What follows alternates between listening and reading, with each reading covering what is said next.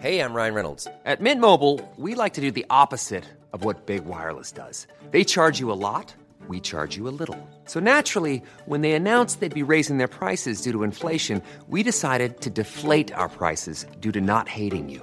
That's right. We're cutting the price of Mint Unlimited from $30 a month to just $15 a month. Give it a try at mintmobile.com slash switch. $45 upfront for three months plus taxes and fees. Promo rate for new customers for limited time. Unlimited more than 40 gigabytes per month. Slows. Full terms at mintmobile.com.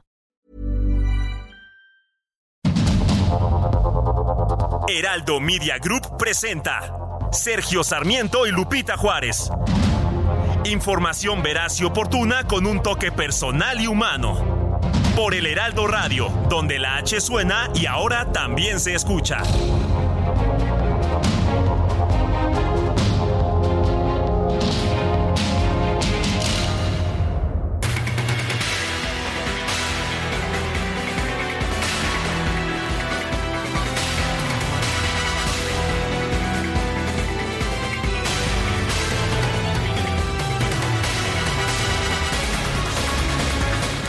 Son las 7 de la mañana en puntísimo de este martes 7 de noviembre de 2023.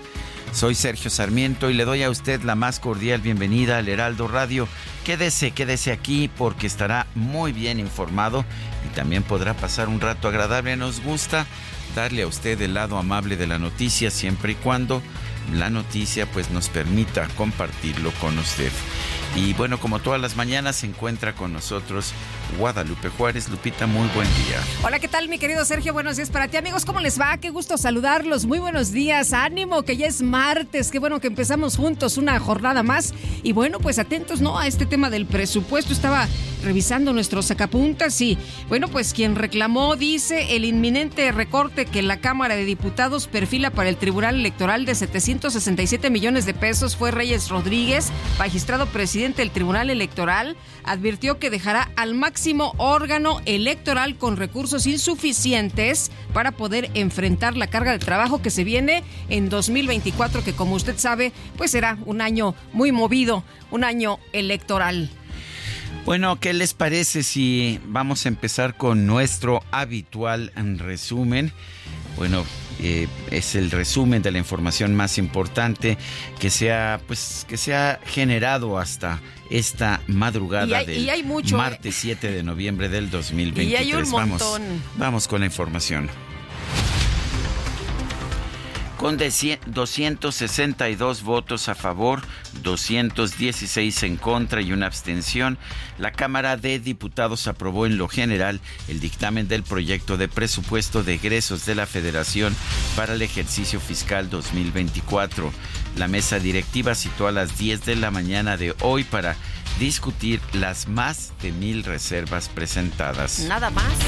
Bueno, y la bancada de oposición o las bancadas de oposición reclamaron al gobierno federal y a la mayoría morenista que no haya recursos asignados pues para la reconstrucción de Acapulco y otros municipios afectados por el huracán Otis. El coordinador del PRI, Rubén Moreira, propuso reducir el pago de la deuda del Fobaproa para atender la emergencia en Guerrero. Me quiero dirigir a la mayoría. Les hago con todo respeto una propuesta. Quitemos a los banqueros la prebenda del FOBAPROA. Desde hace cinco años, ustedes han votado los recursos presupuestales que soporta ese injusto fondo. En unos momentos presentaré una reserva de ley para retirarles más de 40 mil millones de pesos. Ese dinero debe ser para rescatar Acapulco y para combatir la pobreza en forma efectiva.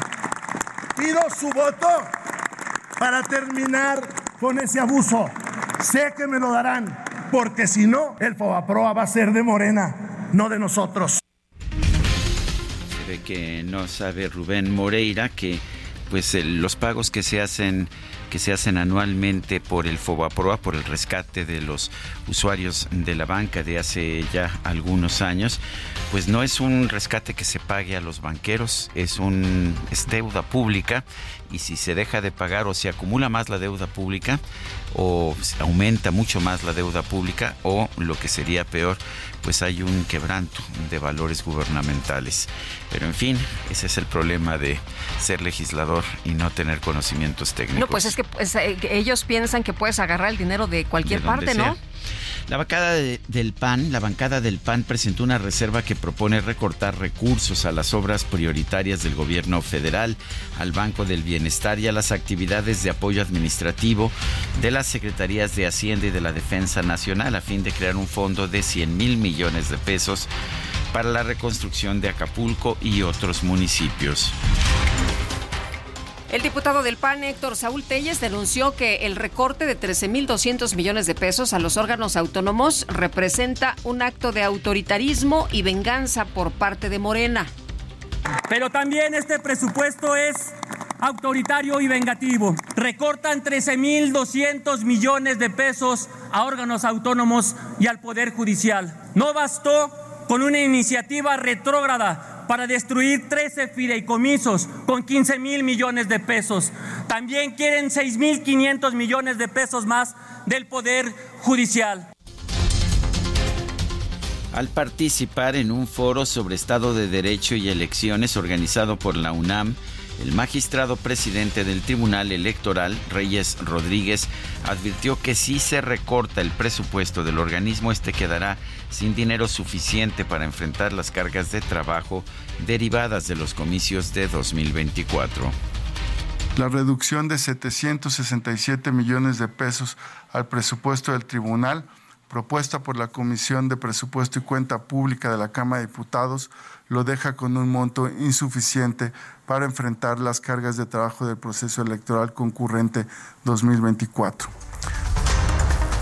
Bueno, por su parte, la magistrada electoral Janino Tálora consideró que, como en otros países, México vive tiempos de imposiciones, autoritarismo, polarización y descrédito a las instituciones autónomas en las últimas décadas en el mundo entero vivimos un retroceso de nuestras democracias frente a nuevas formas de autoritarismo y de populismo. Y también se ha exacerbado la polarización política en todos eh, los ámbitos y en muchos países. A través de X, la senadora Lucía Mesa aseguró que la sala regional del Tribunal Electoral confirmó que la Comisión Nacional de Elecciones de Morena violó sus derechos al excluirla del proceso interno del partido en el estado de Morelos. La excluyeron y dijeron que simple y sencillamente que era porque tenía lazos con el fiscal eh, Uriel Carmona. Y la ex jefa de gobierno, Claudia Sheinbaum, sostuvo un encuentro con distintos líderes sindicales quienes se comprometieron a ayudar a consolidar la llamada Cuarta Transformación en el 2024. El gobernador de Jalisco, Enrique Alfaro, presentó este lunes su quinto informe de gobierno. Estuvo acompañado por su homólogo de Nuevo León, Samuel García, y por el presidente municipal de Guadalajara con licencia, Pablo Lemus. Trabajé muy duro en este informe es un día importante, un día especial para mí. Por supuesto que este es un ejercicio de rendición de cuentas. Por supuesto que es la manera como cumplimos con el mandato constitucional de informar cómo se encuentra Jalisco a cinco años de gobierno. Muy temprano por la mañana cumplí con el procedimiento que establece la ley para entregar mi informe en el Congreso de Jalisco.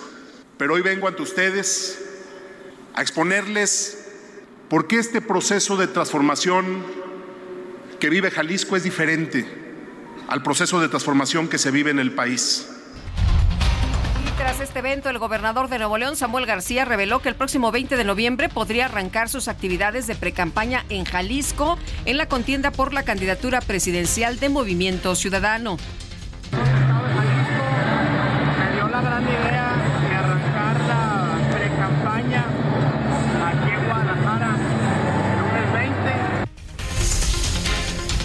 Congreso de Nuevo León pidió al gobernador Samuel García que aclare las fechas en las que dejará el cargo para participar en el proceso interno de movimiento ciudadano, ya que podría exceder el plazo máximo de licencia permitido e incurrir en abandono de funciones. Y la Fiscalía General de Guerrero informó que este lunes fue encontrado el cuerpo de una menor de edad identificada como Angeli N quien fue reportada como desaparecida en Acapulco tras el paso del huracán Otis. La Coordinación Nacional de Protección Civil informó que hasta el momento el impacto del huracán Otis ha dejado un saldo de 48 muertos y 48 desaparecidos.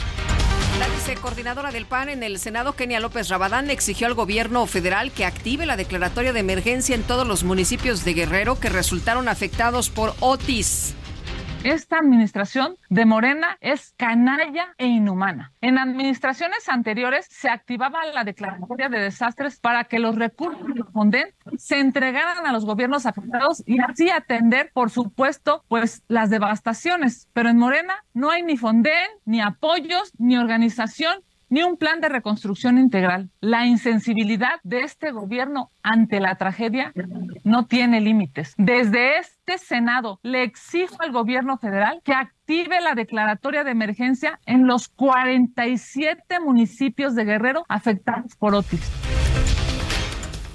Los integrantes de la caravana de inconformes con el apoyo gubernamental para el estado de Guerrero instalaron un campamento frente a Palacio Nacional con la intención de entregar un documento al presidente López Obrador en el que solicitan 300 mil millones de pesos para atender la emergencia en esa entidad. La gobernadora de Guerrero, Evelyn Salgado, informó que este lunes reabrieron los primeros cuatro supermercados en la ciudad de Acapulco, los cuales contarán con protección de la Guardia Nacional.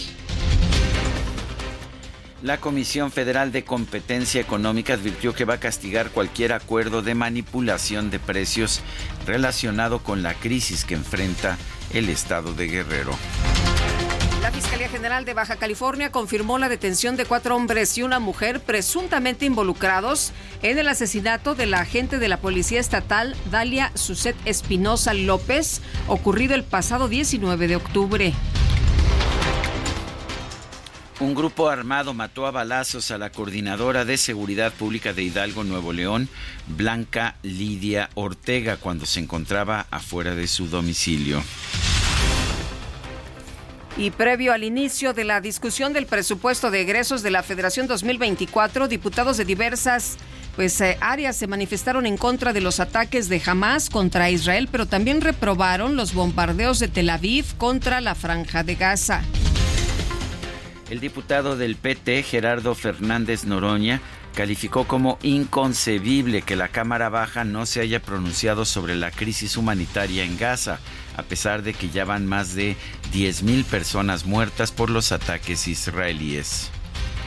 El discurso en contra del terrorismo y del ataque original de Hamas no tiene cabida aquí, porque lo que estamos viendo es un Estado nacional, el Estado de Israel, atacando a población civil indefensa de todas las edades, niños, mujeres y adultos mayores por igual. El Estado de Israel, con toda su fuerza bélica, con todo el ejército, con todos los recursos económicos, con el apoyo de Estados Unidos, dio un corredor de salida para la franja de Gaza y acto seguido bombardeó a los civiles que se desplazaban por ese lugar. Ha atacado los hospitales donde civiles se habían resguardado, además de la gente que necesitaba atención médica. Las imágenes son monstruosas del genocidio. Nadie puede subirse a esta tribuna a defender semejante barbarie. Por su parte, Salomón Chertorivsky de Movimiento Ciudadano advirtió que Israel tiene el derecho y la obligación de defenderse ante los ataques del grupo terrorista Hamas. Muchos de un lado y de otro han buscado extensivamente encontrar los espacios para la paz. No solo Israel tiene derecho, sino el deber de proteger a su población. Por supuesto que Israel lo tiene que hacer respetando el derecho internacional en todo momento. Jamás un grupo terrorista, y así hay que decirlo, el propio Mahmoud Abbas, el presidente de la Autoridad Nacional Palestina, ha dicho con todas sus letras que jamás no representa al pueblo palestino. El Departamento de Defensa de los Estados Unidos informó que un submarino de sus Fuerzas Armadas se encuentra en Medio Oriente para disuadir y evitar que la guerra entre Israel y Hamas lleve a un conflicto regional. El expresidente de la Unión Americana, Donald Trump, testificó este lunes ante una corte de Nueva York como parte del juicio en su contra por fraude. La activista iraní Narges Mohammadi, ganadora del Premio Nobel de la Paz 2023, comenzó una huelga de hambre en prisión para protestar por la falta de atención médica para los presos y el velo obligatorio para las mujeres. Y en información de los deportes, a ver, mi querido Sergio. Bueno, pues la, la, extraordinaria tenista polaca, digo extraordinaria porque ha tenido un fin de año espectacular. El domingo derrotó a la número uno del mundo hasta ese momento, se convierte ahora en número uno. Eh, ayer derrotó a Jessica Pagula, es Iga Swiatek quien se proclamó campeona del WTA Finals 2023. Sí, derrotó fácilmente a Jessica Pegula de los Estados Unidos y realmente ha sido la gran sorpresa, eh, la mejor tenista del mundo en las últimas semanas en el cierre de la temporada. Con este juego de ayer termina la temporada femenina de tenis. Eh, en este 2023. Bueno, y los cargadores de Los Ángeles derrotaron 27-6 a los Jets de Nueva York en el cierre de la semana 9 de la temporada 2023 de la NFL.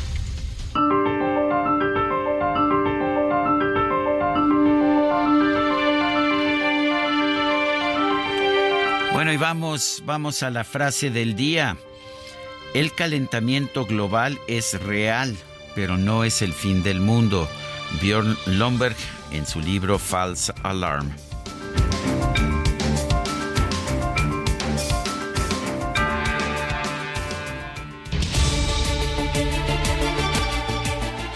Vamos a las preguntas. Ayer preguntábamos en este espacio, ¿debe la Cámara de Diputados incluir en el presupuesto 2024 un apartado para la reconstrucción de Acapulco?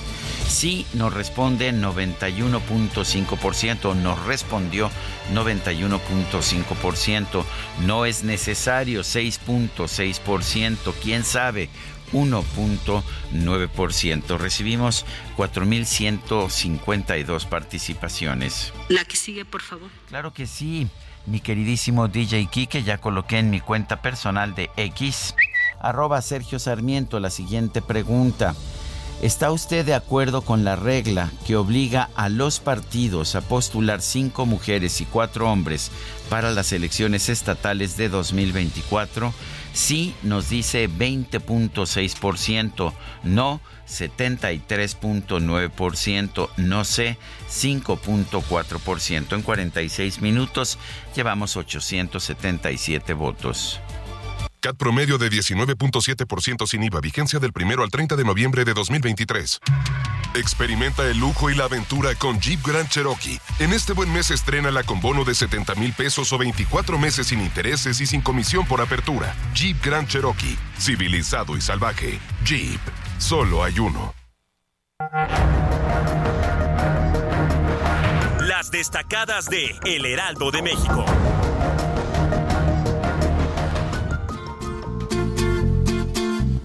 El gran descarrilamiento que vamos a relatar. Precedente no ha tenido, no ha tenido nunca igual el 19 de abril. Bueno, y ya está lista Itzel González con las destacadas del Heraldo de México. Itzel, ¿cómo estás? Muy buenos días. ¿Qué es Día del Ferrocarril o qué? Así es, muy Ay, tú siempre con la efeméride. Por supuesto que sí, Lupita, Sergio, queridos destacalovers. Excelente martes. Hoy es Día del Ferrocarrilero porque en 1935 el presidente Lázaro Cárdenas decretó que cada 7 de noviembre se conmemorara la hazaña del héroe de Nacosari y se instaurara el Día del Ferrocarrilero. Ya ven que aquí, como dice nuestra querida Guadalupe Juárez, no nos perdemos la efeméride y luego con esta canción que nos puso DJ Kike, pues muy contentos para arrancar con la información este martes, martes 7 de noviembre del 2023 y por supuesto que también traemos... me acuerdo cuando yo viajaba en el ferrocarril que se subían, ya sabes, este a vender las cajetas en estos envases de maderita, las eh, la canela, el café, este, ¿no te tocó mi querido Sergio? Estos viajes buenísimos. No, nunca hiciste un viajecito. México no. No, yo de Zacatecas a la Ciudad de México y llegábamos a Buenavista, Buenavista, por ahí. Buenavista, Buenavista, Buenavista. Sí, sí, hombre. Y cuando ibas a, a, los ranchos de Zacatecas, algún rancho, pues se subían las personas con sus este, cubetas estas de aluminio y traían las enchiladitas con queso fresco. No, hombre, eran unos temprano, viajes. Lupita, ya, ya eran antojaste. unos viajes. Las enchiladas a las 7:19 de la mañana creo que nos caerían Con muy su bien. chilito rojo, este guajillo. No, hombre. Cuéntenos su mejor, ¿Qué les cuento? su mejor anécdota en los ferrocarriles, como dice Lupita. Usted también llegaba a Buenavista. ¿A dónde iba en ferrocarril? ¿Qué tal? Que nos cuenten su mejor anécdota a través del el WhatsApp de este programa 55 20 10 96 47. Y ahora sí, vámonos rapidito con las destacadas del Heraldo de México. En primera plana, Reyes Rodríguez Mondragón advierte incapacidad por recorte a tribunal. La disminución de 767 millones de pesos, 20% menos que en 2018, los deja con recursos insuficientes, asegura. País, Tren Maya, en febrero listo al 100%. El gobierno anunció más expropiaciones para el proyecto. Ciudad de México, Esteba y Acabani resaltan obras y economía. Conclusión del reforzamiento de la línea 12 será en diciembre. Planean monitoreo de robo de coladeras y destacan inversiones en la capital. Estados Huixtla, Chiapas, migrantes bloquean carretera. Unos 600 viajeros exigieron permisos. Por la noche levantaron su protesta. Orbe, España, oposición va contra amnistía. Pedro Sánchez busca apoyo para un nuevo gobierno. Meta América acecha récord en la liga con una victoria ante Tigres. Las Águilas firman la marca de puntos en torneos de 17 fechas. Y finalmente, en mercados, iniciativa privada, empleos en cifra histórica. El Instituto Mexicano del Seguro Social reportó más de 2.3 millones de plazas registradas. Lupita Sergio, hasta aquí las destacadas del Heraldo. Muy feliz martes. Igualmente, Itzel, muchas gracias. Muy buenos días.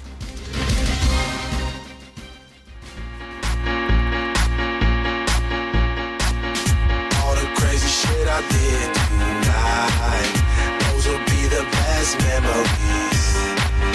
I just wanna let it go for tonight. That would be the best therapy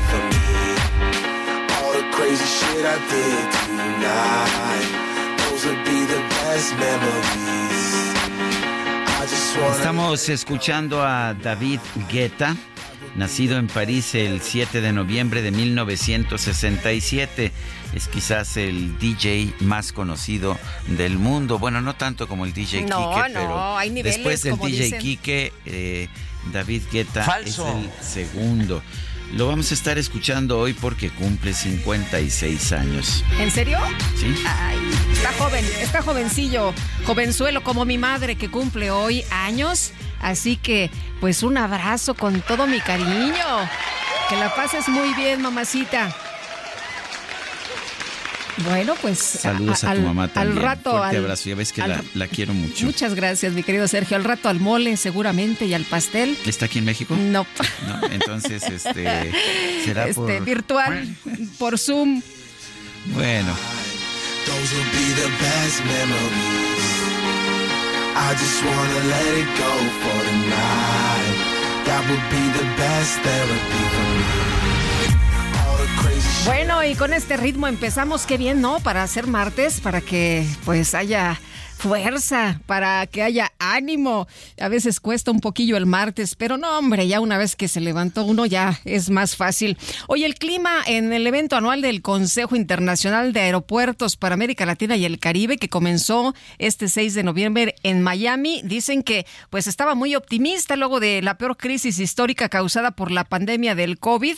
El sector recobró ya el crecimiento y si en 2020 los aeropuertos redujeron su actividad en un 60%, 2% en 2023, la aumentaron en un 3% con un 17% de crecimiento en el área de pasajeros en comparación con el año anterior. Así que de ahí pues que América Latina señala que tuvo recuperación aeroportuaria más rápida del mundo tras la pandemia. Son las 7 de la mañana con 24 minutos. Nuestro WhatsApp, nuestro número de WhatsApp para que nos mande mensajes 55 2010 96 47. Repito, 55 2010 96 47. Vamos a una pausa y regresamos.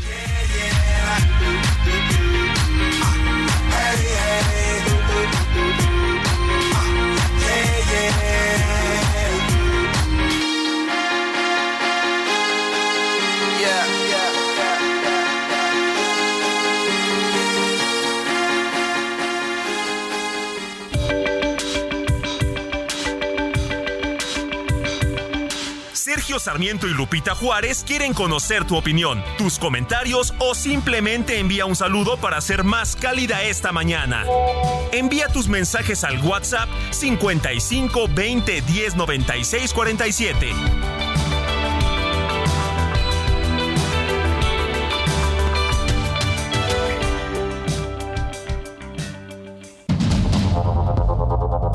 Continuamos con Sergio Sarmiento y Lupita Juárez por el Heraldo Radio.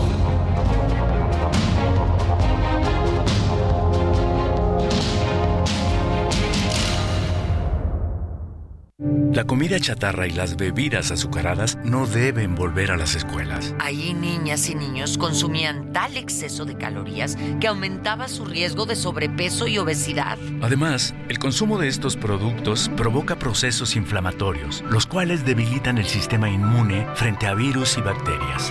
Es urgente que saquen ya la comida chatarra y bebidas azucaradas de las escuelas. Nuestros, niños son primero. Alianza por la Salud Alimentaria. Aprovecha un mes lleno de ofertas exclusivas y experiencias únicas con Ford Territory. Estrénala a 24 meses con tasa de 9.99% y seguro sin costo. Visita a tu distribuidor Ford más cercano. Consulta términos y condiciones en Ford.mx, vigencia del 1 al 30 de noviembre de 2023.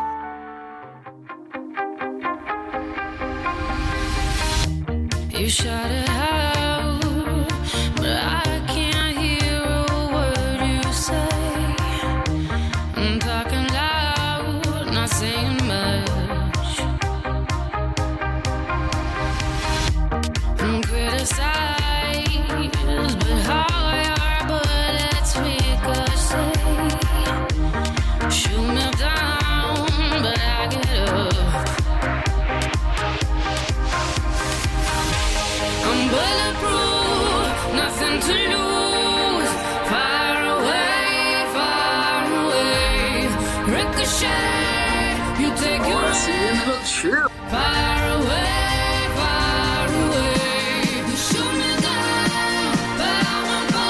escuchando música del DJ, y no me refiero al DJ Kike, sino al DJ David Angueta. Esto se llama Titanium y participa, imagino que se pronuncia Sia, aunque no Sia, estoy seguro. Sí. Ujú. Bueno, pues estamos escuchando esta música, ahora sí que de discoteca. Oye, ¿escuchaste el coro? Este, no, no lo escuché. ¡Qué barbaridad! Se la saben. Se la saben todas. Y esta no sé por qué en especial les encanta. No, pues es uno de los grandes éxitos de, de Guetta, sin duda alguna. Tenemos mensajes de nuestro público. Fíjate que nos dice el doctor Roberto Longinos Reyes Benavides. Buenos días, Itzel, Sergio y Lupita Juárez. Soy el doctor Roberto Longinos Reyes Benavides. Mi mejor anécdota en el tren, que le llamábamos La Marrana, que salía de Nuevo Laredo, llegaba a Monterrey y ahí se unían los vagones que venían de Piedras Negras y seguían rumbo hacia aquel entonces el Distrito Federal. Esta ocasión nosotros llegamos tarde a Buenavista, Buenavista, Buenavista. El tren ya había arrancado su marcha y nosotros pues tuvimos que correr toda la estación. Casi al último terminar los hangares pudimos abordar el ferrocarril. Imagínate los chavos ahí corriendo para abordar el ferrocarril y se la aventaron es que éramos estudiantes, o sea, estaban jovencitos y pues sí, lo alcanzaron. Este dice eh, el doctor eh, de medicina, éramos estudiantes de medicina, de ginecobstetricia y yo de anatomía patológica. Pudimos llegar al, al tren que era conocido como el Pullman. Llevaba dormitorio, comedor, un bar, una chulada de viaje. Saludos, muy buenos días. Bueno, y dice otra persona, buenos días Sergio, ¿y para qué sirve el fideicomiso del Poder Judicial? O más bien, ¿para qué lo ocupaban en el poder de Soy el Señor Juan Carlos Toledo de Chiapas? Disculpa mi ignorancia. Eran 13 fideicomisos, cada uno con un propósito distinto. Por ejemplo, eh, apoyar las pensiones de, los trabajadores jubilados, eh, transformar las salas de audiencia para salas de, juicios orales. En fin, cada uno de ellos tenía un objetivo en concreto. Eh, buenos días, Lupita y Sergio. Soy Luis Revilla de Cuautitlán, Izcalli. Yo viajé con mi familia por tren en los 70 a Nuevo Laredo desde Buenavista y de regreso. El viaje era en Pullman, duraba todo un día, pero era muy cómodo. Saludos. Sí, duraban como 300 años, ¿no? Son las 7 con 35. En San Lázaro eh, se avaló en lo general el presupuesto de egresos de la Federación 2024. Misael Zavala nos tiene el reporte. Misael, adelante.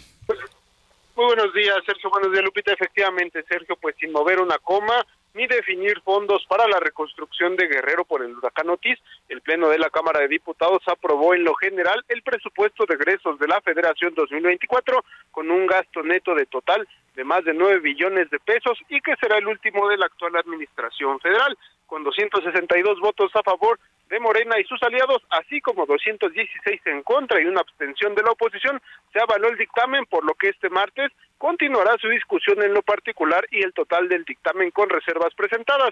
Se habla que hasta este momento se han presentado más de 3.000 reservas por parte de Morena y de los grupos parlamentarios del PAN, PRI, PRD, Movimiento Ciudadano y también pues otras bancadas. La voz de la oposición retumbó en el Pleno para señalar que este presupuesto 2024 no contiene recursos para la reconstrucción de Acapulco, por lo que propusieron que se destinen unos 200 mil millones de pesos que podrían salir de los ingresos petroleros y tributarios. Morena y la oposición estarían presentando hoy reservas con algún transitorio para un fondo que sería destinado a Guerrero. Sin embargo, hasta el día de ayer no se alcanzaban acuerdos para definir el presupuesto ni el mecanismo por el cual se dotaría de recursos a los damnificados. Acción Nacional criticó los recortes presupuestales por más de 13 mil millones de pesos a órganos autónomos, entre estos 6.465 millones de pesos menos para el Poder Judicial. Y en este sentido, pues también Morena y sus aliados defendieron que pues este presupuesto tiene recursos que contemplan para bienestar social, salud, infraestructura y seguridad y es que para la Secretaría de Infraestructura, Comunicaciones y Transportes se contemplan recursos por más de 85 mil millones de pesos y para la Secretaría de la Defensa Nacional más de 259 mil millones de pesos. Sergio Lupita, pues hoy continúa ya este debate con las reservas presentadas, pero pues también se prevé que no se le mueva ninguna coma al proyecto que ya llegó por parte del Ejecutivo Federal. Sergio Lupita, hasta aquí la información. Misael Zavala, muchas gracias. Gracias, muy buen día. Buenos días y Alejandra Macías es directora ejecutiva del Centro de Investigación Económica y Presupuestaria AC CIEP. Alejandra, muchas gracias por platicar con nosotros esta mañana. Muy buenos días. No, muchas gracias a ustedes por la invitación. Buenos días, Lupita. Pues, ¿cómo ves, eh, Alejandra, el presupuesto, eh, pues, eh, con 262 votos a favor, 216 en contra y una abstención, pues ya se ha aprobado en lo general. ¿Y cómo, cómo lo ves tú? Eh, pues, la verdad, muy triste. Eh, el hecho de que no se, más bien, se discute mucho el presupuesto, ¿no? Hay mesas abiertas, hay reuniones en las diferentes comisiones y al final resulta que eh, no pasa nada, ¿no? El presupuesto va a ser casi como lo presentó la Secretaría de Hacienda al Congreso y pues el Congreso no hace las modificaciones pertinentes, no solo eh, en cuanto a la distribución más equitativa entre poblaciones, este, ¿no? refiriéndome específicamente a que el gasto se concentra en adultos mayores y estamos olvidando a las primeras infancias. O, eh, por ejemplo, seguimos en deuda con medio ambiente. Y esto también se relaciona con las discusiones que ha habido ahora en el Pleno respecto a la recuperación de Acapulco, ¿no? Donde no se ve claramente cuáles son los recursos que el próximo año se tendrían que estar destinando a la recuperación de este desastre natural. Entonces, digo, las resignaciones, eh, eh, esta historia ya la habíamos visto los últimos cuatro o cinco años, este, y probablemente desde antes, ¿no? Eh, de todos modos, los presupuestos no se modifican de manera considerable, eh, y eso es, lamentable. Alejandra, me parece de alguna forma extraño el que no se apruebe un presupuesto para la reconstrucción de Acapulco cuando todos sabemos que se va a tener que usar dinero para eso y el propio secretario de Hacienda ha dicho que tiene pues que se, que se van a tener que gastar por lo menos se- se- 61 mil millones de pesos. ¿Por qué la resistencia a incluir eso en el presupuesto? Mira, la verdad no encuentro una razón clara. Esos 61 mil millones, de hecho, son para este año, para 2023. Eh, que tampoco nos dicen de dónde van a salir, ¿no? O sea, salen un poco de los fondos catastróficos, tal, pero no son 61 mil millones de pesos. Entonces, eh, solo hay como dos formas de poder cumplir con esa meta. Una es reasignación de presupuestos de otros rubros, ¿no? Lo que ha sucedido es le quitas a, a salud, le quitas a educación, son los sectores que típicamente tienen subejercicios. Y la otra es endeudándonos, Ahora, para el siguiente año, que creo que estamos muy a tiempo de hacer esa programación de presupuesto, dado que por un lado, este, pues tenemos un endeudamiento grandísimo de 5.4 puntos del PIB, que no nos dicen tampoco a qué se va a ir, nos dicen que va a ir a, infraestructura, pero el gasto en inversión tiene una reducción de 11%. Entonces sí, sí resulta extraño que no que no se haga esta asignación desde, desde ahora, ¿no? Y la otra es, estos recursos tienen que ser transparentes y utilizarse realmente para la reconstrucción de Acapulco, que además, pues se ha dicho que va a durar más de dos años, ¿no? Eh, Alejandra, para las obras del presidente, para Marina, para el Ejército, para Pemex, eh, ¿cómo ves? Bueno, o sea, ahí sí va a haber dinero. Sí, ahí sí va a haber dinero. Este, eh, digo, siempre hay que poner en perspectiva la parte de los proyectos prioritarios porque decimos mega obras y decimos una gran inversión. Sí es grande, pero respecto a todo el gasto de inversión público que hacemos en el país, es el 20%. Y el resto, gran parte se va a Pemex. Entonces, eh, y después también le damos transferencias a través de la Secretaría de Energía y ahora además le estamos quitando obligaciones, ¿no? Entonces, le estamos dando muchos recursos a una empresa que no está siendo productiva y no está generando los recursos que, eh, pues, supuestamente iba a generar para, ¿no? Salir adelante o aumentar los ingresos públicos. Y Sedena, pues básicamente le están dando este, todas esas tareas eh, que ni siquiera son su, su eh, razón de ser, ¿no? Como construir un tren o como eh, gestionar un aeropuerto. Entonces, pues sí hay dinero ahí y lamentablemente no tiene como los retornos que, estaríamos esperando. El otro punto que sí quiero resaltar, que es bastante preocupante, son los recursos federalizados. Y lo que están aprobando ahora los diputados es una reducción importante en el gasto federalizado, que pues sabemos que se reparte vía fórmula a las entidades federativas y reduciendo los ingresos, ¿no? Porque eh, los, la renta petrolera va a caer y nuestros ingresos no están muy bien, pues cada vez los estados van a recibir menos. Y esa es una alerta roja para ellos mismos ahora que tienen que hacer sus presupuestos.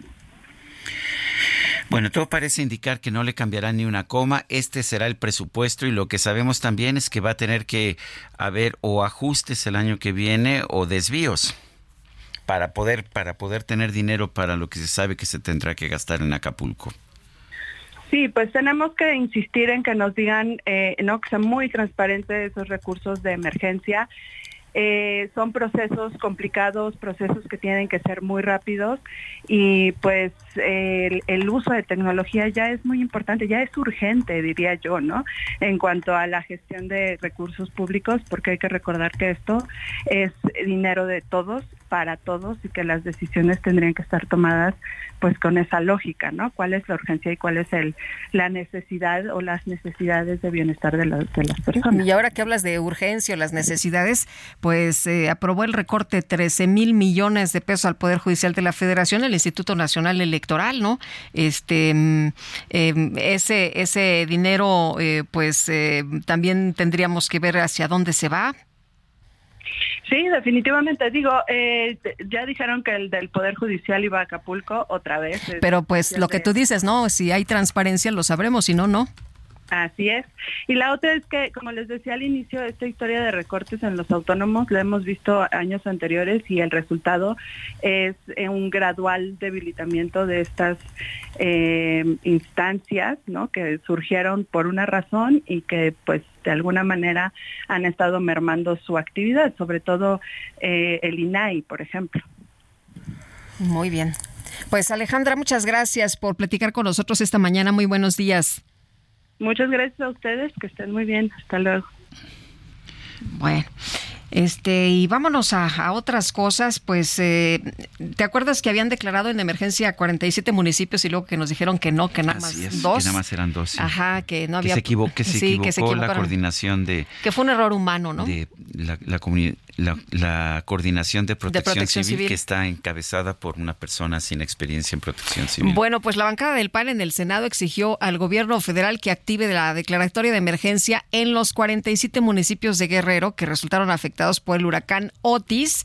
Y bueno, pues eh, ahí está eh, tratando el Partido de Acción Nacional de que la declaratoria no sea nada más para Coyuca y para Acapulco. Sin embargo, pues el presidente dijo que se habían equivocado, ¿no? Que no hay afectaciones en todos los demás municipios, que nada más en dos de ellos que son los que se van a atender.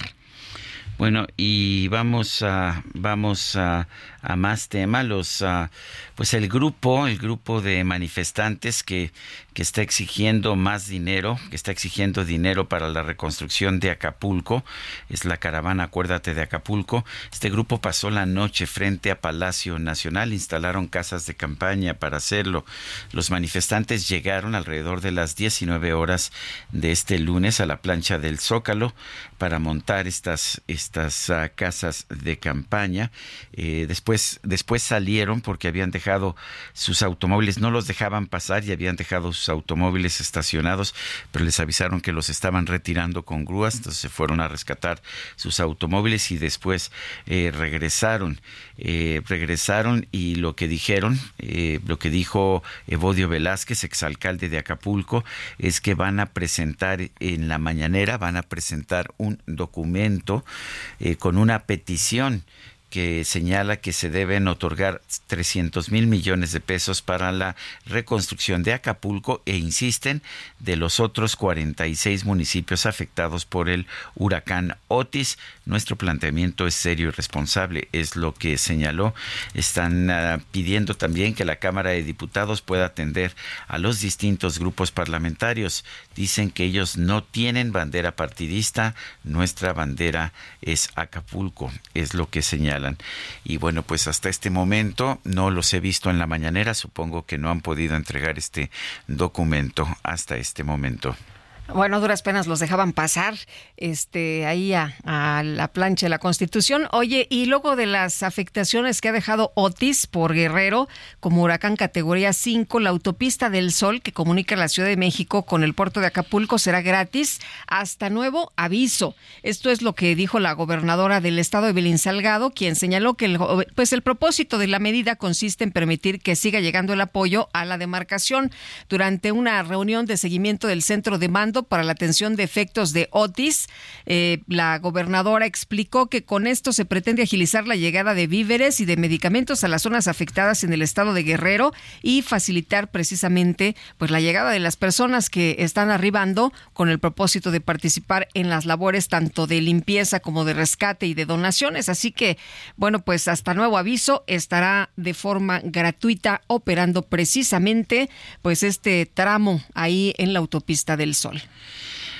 Son las 7 de la mañana con 49 minutos. Xochitl Galvez va a renunciar al Senado el próximo 19 de noviembre. Gerardo Moreno Valenzuela nos tiene la información. Gerardo, adelante. Hola, ¿qué tal? Muy buenos días. Qué gusto saludarlos desde Sonora, donde les platico que el día de ayer la coordinadora del Frente Amplio por México, Xochitl Galvez, anunció que será el próximo 19 de noviembre cuando renuncia a su puesto en el Senado de la República para iniciar completamente con su etapa de precampaña rumbo a las elecciones presidenciales del 2024. La senadora estuvo en Hermosillo, donde comenzó sus actividades de su último informe de trabajo donde precisó que realizaría una gira por todo el país para luego terminar sus actividades como congresista el día 19 y dedicarse a partir del 20 de lleno a la campaña donde buscará que los mexicanos la conozcan. Aclaró que los tiempos por venir serán sin duda una elección de Estado, donde se le van a ir con todo el gobierno federal y todos los gobiernos estatales, pero dijo que eso ya lo conoce, sabe lo que significa y que está lista para enfrentarlos platicarles que ofreció una rueda de prensa donde dijo que la violencia y la inseguridad es uno de los principales problemas de Sonora y de otras partes del país, donde la actual estrategia es un fracaso, donde han maquillado cifras de homicidios dolosos, pero la realidad es más grande. Precisó que una vez que inicie su etapa de precampaña, presentará su estrategia de seguridad a todo el país. Ya te platico por último que en su gira por Sonora, la coordinadora del frente sostuvo un encuentro con empresarios mineros, otro con agricultores y ganaderos, uno más con colectivos de madres buscadoras y uno más con sociedad civil, donde terminó su trabajo el día de ayer por la tarde. Este es el reporte desde Sonora. Muy buenos días. Buenos días, Gerardo Moreno. Y colectivos de búsqueda tomaron el Palacio de Gobierno de Veracruz. Juan David Castilla, cuéntanos, ¿qué tal? Buenos días. Muy buenos días, Sergio Lupita, los saludo con gusto desde Veracruz. Comentarles que familiares de desaparecidos protestaron, tomaron simbólicamente el Palacio de Gobierno y también bloquearon las calles del primer cuadro de la ciudad de Jalapa, la capital del estado. Los integrantes de 30 colectivos de búsqueda de las distintas regiones de la entidad arribaron a la capital para levantar la voz por la falta de presupuesto para la localización de personas desaparecidas y la identificación de restos humanos. Colocaron cinta amarilla con la leyenda precaución en todo el perímetro del Palacio de Gobierno para impedir el ingreso de los burócratas. Los manifestantes cerraron las calles Juan de la Luz Enríquez, Francisco Javier Clavijero e Ignacio Zaragoza, por mencionar algunas, lo que generó un gran caos vial en la zona. Exigieron una audiencia con el gobernador de Veracruz, Cuitlavo García Jiménez para que sea atendida la problemática, pues no están dispuestos a dialogar sin su presencia. De acuerdo con María Antonieta Muñoz Roa, madre de Guillermo Muñoz Roa, desaparecido en noviembre de 2011, los familiares están dispuestos a permanecer en el centro de la ciudad de Jalapa durante los días que sean necesarios para que sean atendidos por el mandatario estatal. También pidieron que se reanuden las mesas de trabajo con las autoridades estatales para dar seguimiento a los casos de desaparecidos. Insistieron en que hay poco apoyo por parte de las autoridades en las investigaciones y que se más presupuesto para la identificación de restos humanos hallados en fosas clandestinas. Los familiares de desaparecidos indicaron que no se retirarían hasta que sean recibidos por el gobernador de Veracruz. En la movilización participaron los colectivos Unidos por la Paz Veracruz, Madres en Búsqueda Belén González, Familias en Búsqueda hasta encontrarles, Colectivo Ayuda a regresar a Luis Alberto Callejas, Juntos hasta encontrarlos, Colectivo Fe, Fuerza y Esperanza, Colectivo por la Paz Jalapa, por mencionar algunos. El gobernador Cuitlavo García Jiménez participó en la reunión de coordinación interestatal para la construcción de la paz y seguridad en Oaxaca y por ello no pudo reunirse con los familiares de desaparecidos. Sin embargo, las autoridades acordaron realizar la mesa de trabajo el próximo 24 de noviembre ya con la presencia del mandatario estatal. Este es el reporte desde Veracruz, Sergio Lupita. Excelente día. Un abrazo. Gracias igualmente, Juan David. Buenos días. Bueno, y el gobierno de, de Veracruz ha, ha, contestado en el sentido de que se realizaron 757 búsquedas de 2019 a 2023. Dice que son acciones en las que participaron familiares y colectivos. Dice también que se hicieron 72 búsquedas en escenarios de vida, resultando en hallazgos de 7.320 personas con vida y 610 sin vida. Según el gobierno, en estas acciones no se escatimó esfuerzo y mucho menos recursos para la atención a las víctimas de desaparición. Dice también que se destinan 100 millones de pesos a la Comisión Ejecutiva Estatal de Atención Integral a Víctimas, de las cuales eh, de los cuales 70 son dirigidos al Fondo de Reparación Integral. Son las 7 de la mañana con 54 minutos. Nuestro número de WhatsApp es el 55 2010 96 47. Vamos a una pausa, regresamos en un momento más.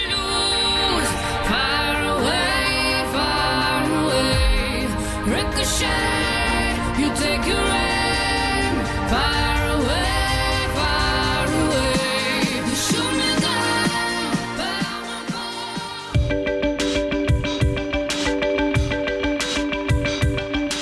Sergio Sarmiento y Lupita Juárez quieren conocer tu opinión, tus comentarios o simplemente envía un saludo para hacer más cálida esta mañana.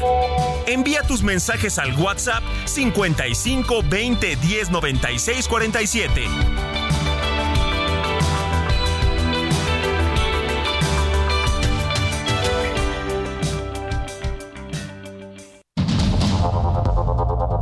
Continuamos con Sergio Sarmiento y Lupita Juárez por el Heraldo Radio.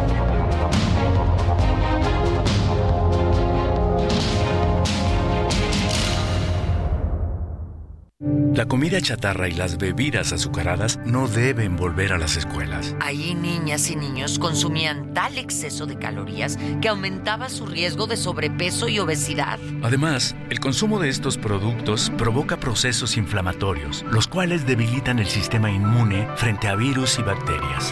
Es urgente que saquen ya la comida chatarra y bebidas azucaradas de las escuelas. Nuestros, niños son primero.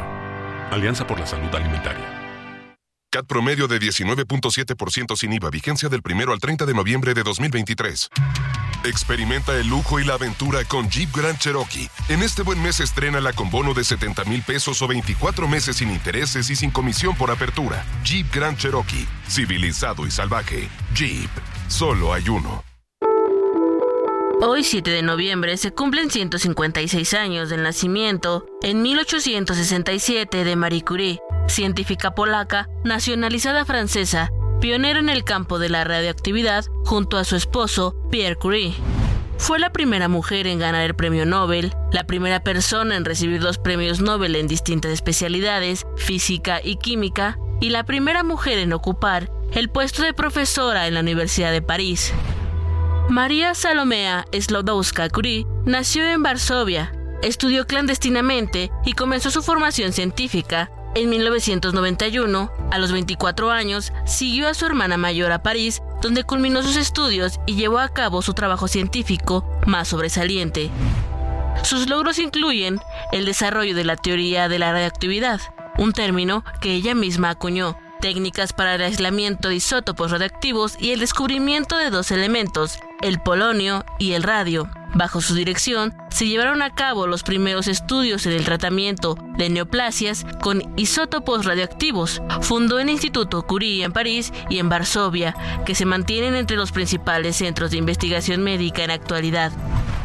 Durante la Primera Guerra Mundial, creó los primeros centros radiólogos para uso militar. Falleció el 4 de julio de 1934 por una anemia causada por la explosión a la radiación por guardar tubos de ensayo con radio en bolsillos durante la investigación y contribución en las unidades móviles de rayos X de la Primera Guerra Mundial.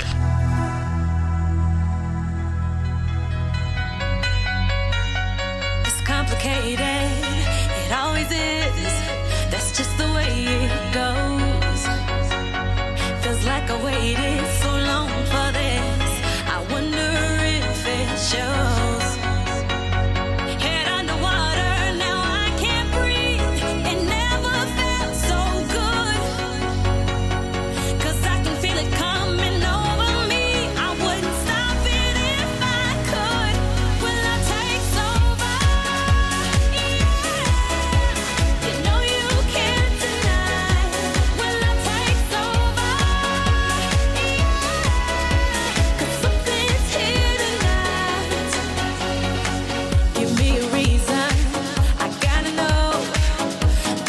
Seguimos escuchando música de David Guetta. Esto se llama When Love Takes Over, cuando el amor eh, cuando el amor ah, toma, eh, toma control.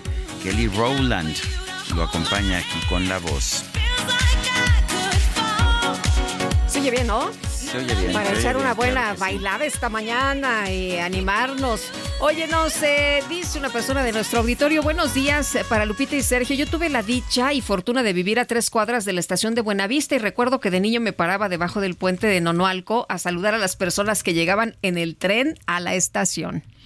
Dice otra persona, buenos días, Sergio Lupita. Al hablar del ferrocarril, recordé que como estudiante de la normal de Toluca viajamos en tren que nos llevó de Toluca a Ixtlahuaca a realizar prácticas a escuelas rurales y a través de sus enormes ventanillas se apreciaban los hermos- hermosos paisajes. Pues iba muy lento y qué decir que los de los maquinistas que saludan a todos los niños emocionándonos. Mira Silvia desde Toluca, Estado de México. Bueno, y nos dice, hola, excelente día, soy Fernando Cortés, tengo muchísimas anécdotas hermosas de viajar en tren de pasajeros, pero también existe la anécdota que acabó con, pues que acabó con todo, y es cuando los neoliberales decidieron privatizar ferrocarriles y quitar los trenes de pasajeros. Bueno, este, ¿por qué lo hicieron? Ya la gente se había bajado de los trenes, Pues sí. que no se nos olvide que ya para, para ya para los años 60 eh, los vagones iban vacíos, era muy raro que hubiera gente ahí, eran demasiado lentos y perdían además carretadas de dinero. Pues no fueron los neoliberales, me imagino que fueron aquellos que creían en un gobierno austero los que decidieron que no se podía seguir gastando tanto dinero en un servicio que la gente no pues ya quería no utilizar. usaba, ya no Pues sí. utilizabas. Eh, me acuerdo cuando, eh, cuando ocurrió esto, eh, hubo una declaración de, de la que era director de Ferrocarriles Nacionales que dijo, eh, cuando suspendieron ya finalmente el servicio, dijo la gente se bajó de los ferrocarriles antes de que nosotros suspendiéramos el servicio.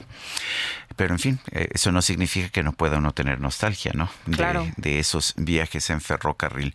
Son las 8 de la mañana con 6 minutos, vámonos al clima. El pronóstico del tiempo con Sergio Sarmiento y Lupita Juárez.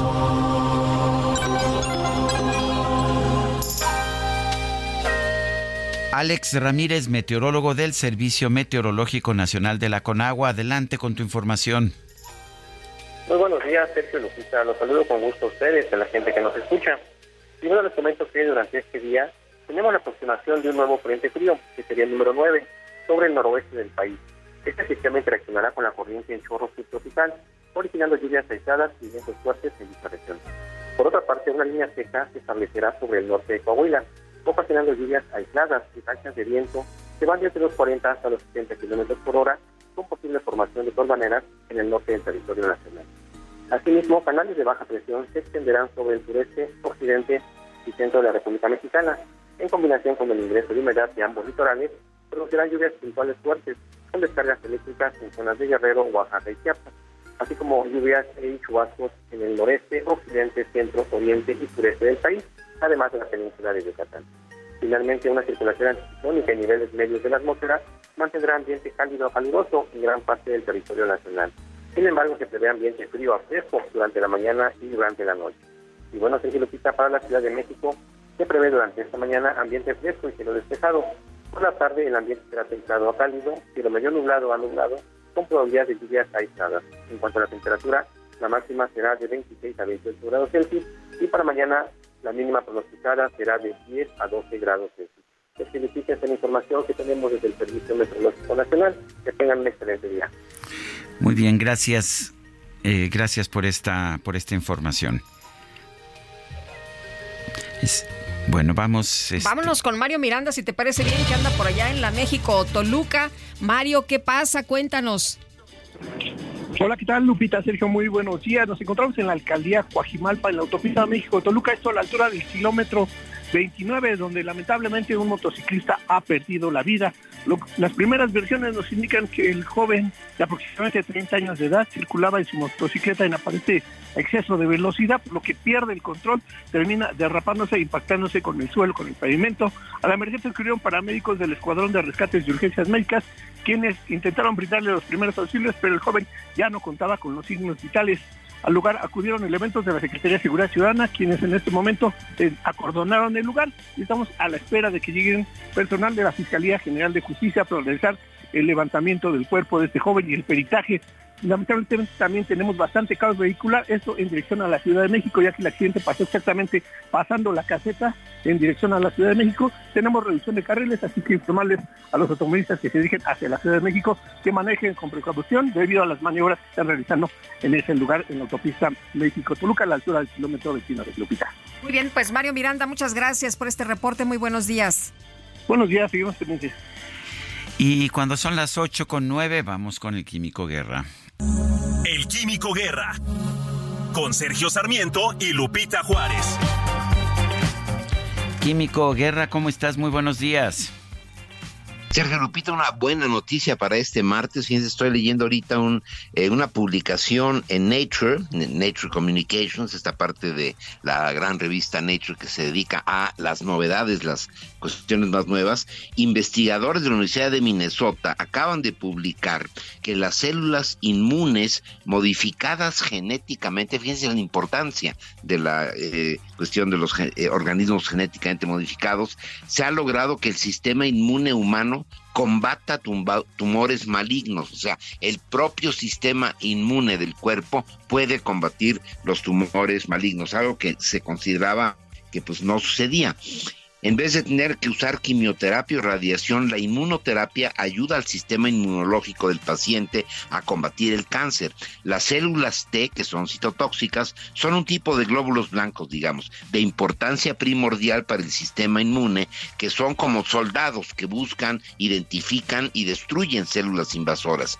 Aunque la inmunoterapia ha sido probada ya ser exitosa para algunos tipos de cáncer en la sangre, o en órganos productores de sangre no había tenido éxito en tumores sólidos.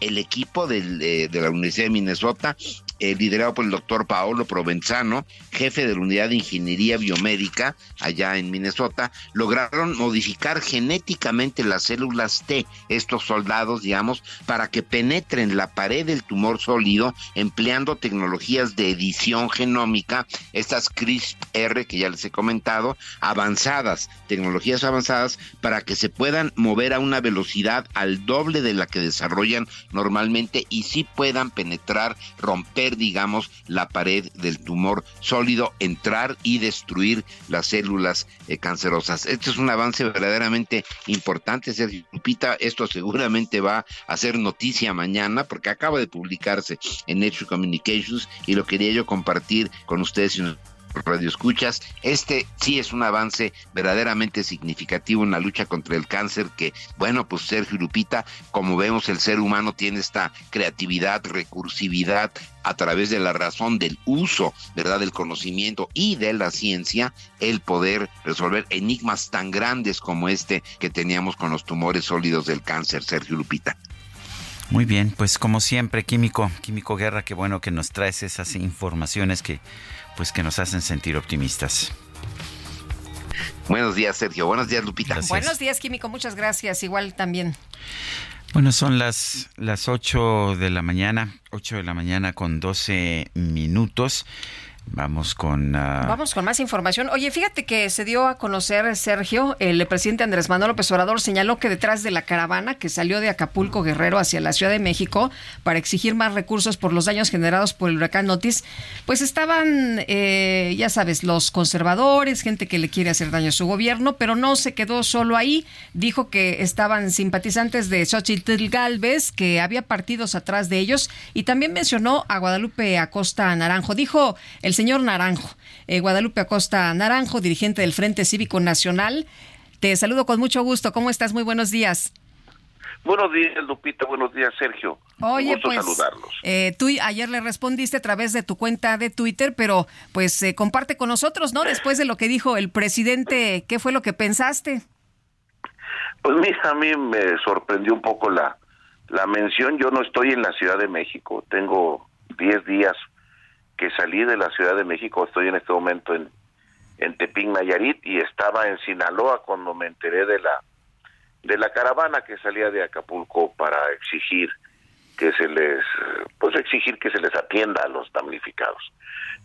Creo que el presidente anda buscando distraer la atención y y ahora me tocó a mí, a veces le toca a algún periodista, a veces le toca a otro personaje y ahora me tocó a mí. Por cierto, no, yo no estoy en, en, esa caravana, ni siquiera he participado, estoy lejos de la ciudad.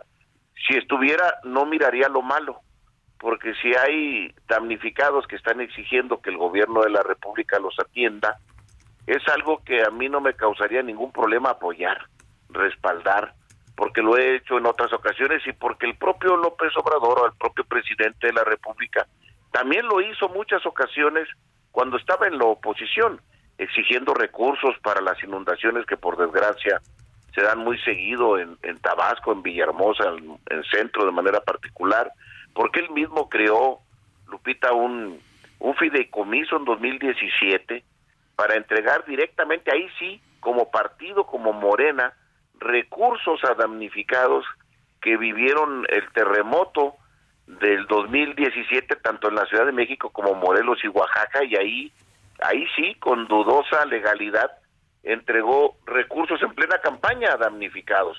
Eh, más allá de la nobleza de, ayudarle a los a los damnificados ahora algunas personas eh, que tengan o no militancia partidista y que sean damnificados exijan que el gobierno de la República los atienda y opere recursos para la reconstrucción, primero para la emergencia y luego para la reconstrucción de Acapulco, no debería de causarle a él extrañeza y menos en su larga trayectoria donde siempre hizo lo mismo. Entonces, a, mí no me no no no no me causa ningún problema. Eh, si me preguntan si soy solidario con los damnificados, pues sí, en eso me declaro culpable. Porque además, en 15 días que hoy se cumplen, pues no hemos visto que el presidente esté muy empático, ni haya ido a visitar las colonias, ni haya ido a visitar directamente a los damnificados, como de manera obligatoria casi se ejerce por cada presidente de la República cuando hay una desgracia de esta magnitud. Entonces, eh, simple y sencillamente tú no pudiste haber participado en esta marcha, en este campamento, porque no estás aquí en México. Porque no estoy en México desde hace más de 10 días, Sergio. Lo cual no quiere decir que no hubiera lo, no lo hubieras hecho, pero simple y sencillamente el presidente o te confundió o está mintiendo. Pues más bien lo segundo, lo digo de manera directa, eh, porque pues yo no estoy ahí. Estuviera, eh, no tendría duda de haberles llevado a los amigos alguna cobija, apoyarlos, estar ahí con ellos. Es que no miro lo malo, no veo, no creo que el huracán haya preguntado en, Acapulco a qué partido militaban los ciudadanos que habitan las colonias y, que son trabajadores de los centros eh, hoteleros de Acapulco. Es que eso no tiene militancia partidista, Sergio, y no debería de verse así. Quien sí creo que comete un, un, abuso y, un intento de, control partidario de este apoyo es quien ordenó al inicio que solamente el ejército y los servidores de la nación fueran los que pudieran entregar eh, auxilio, respaldo, víveres, apoyos a los damnificados.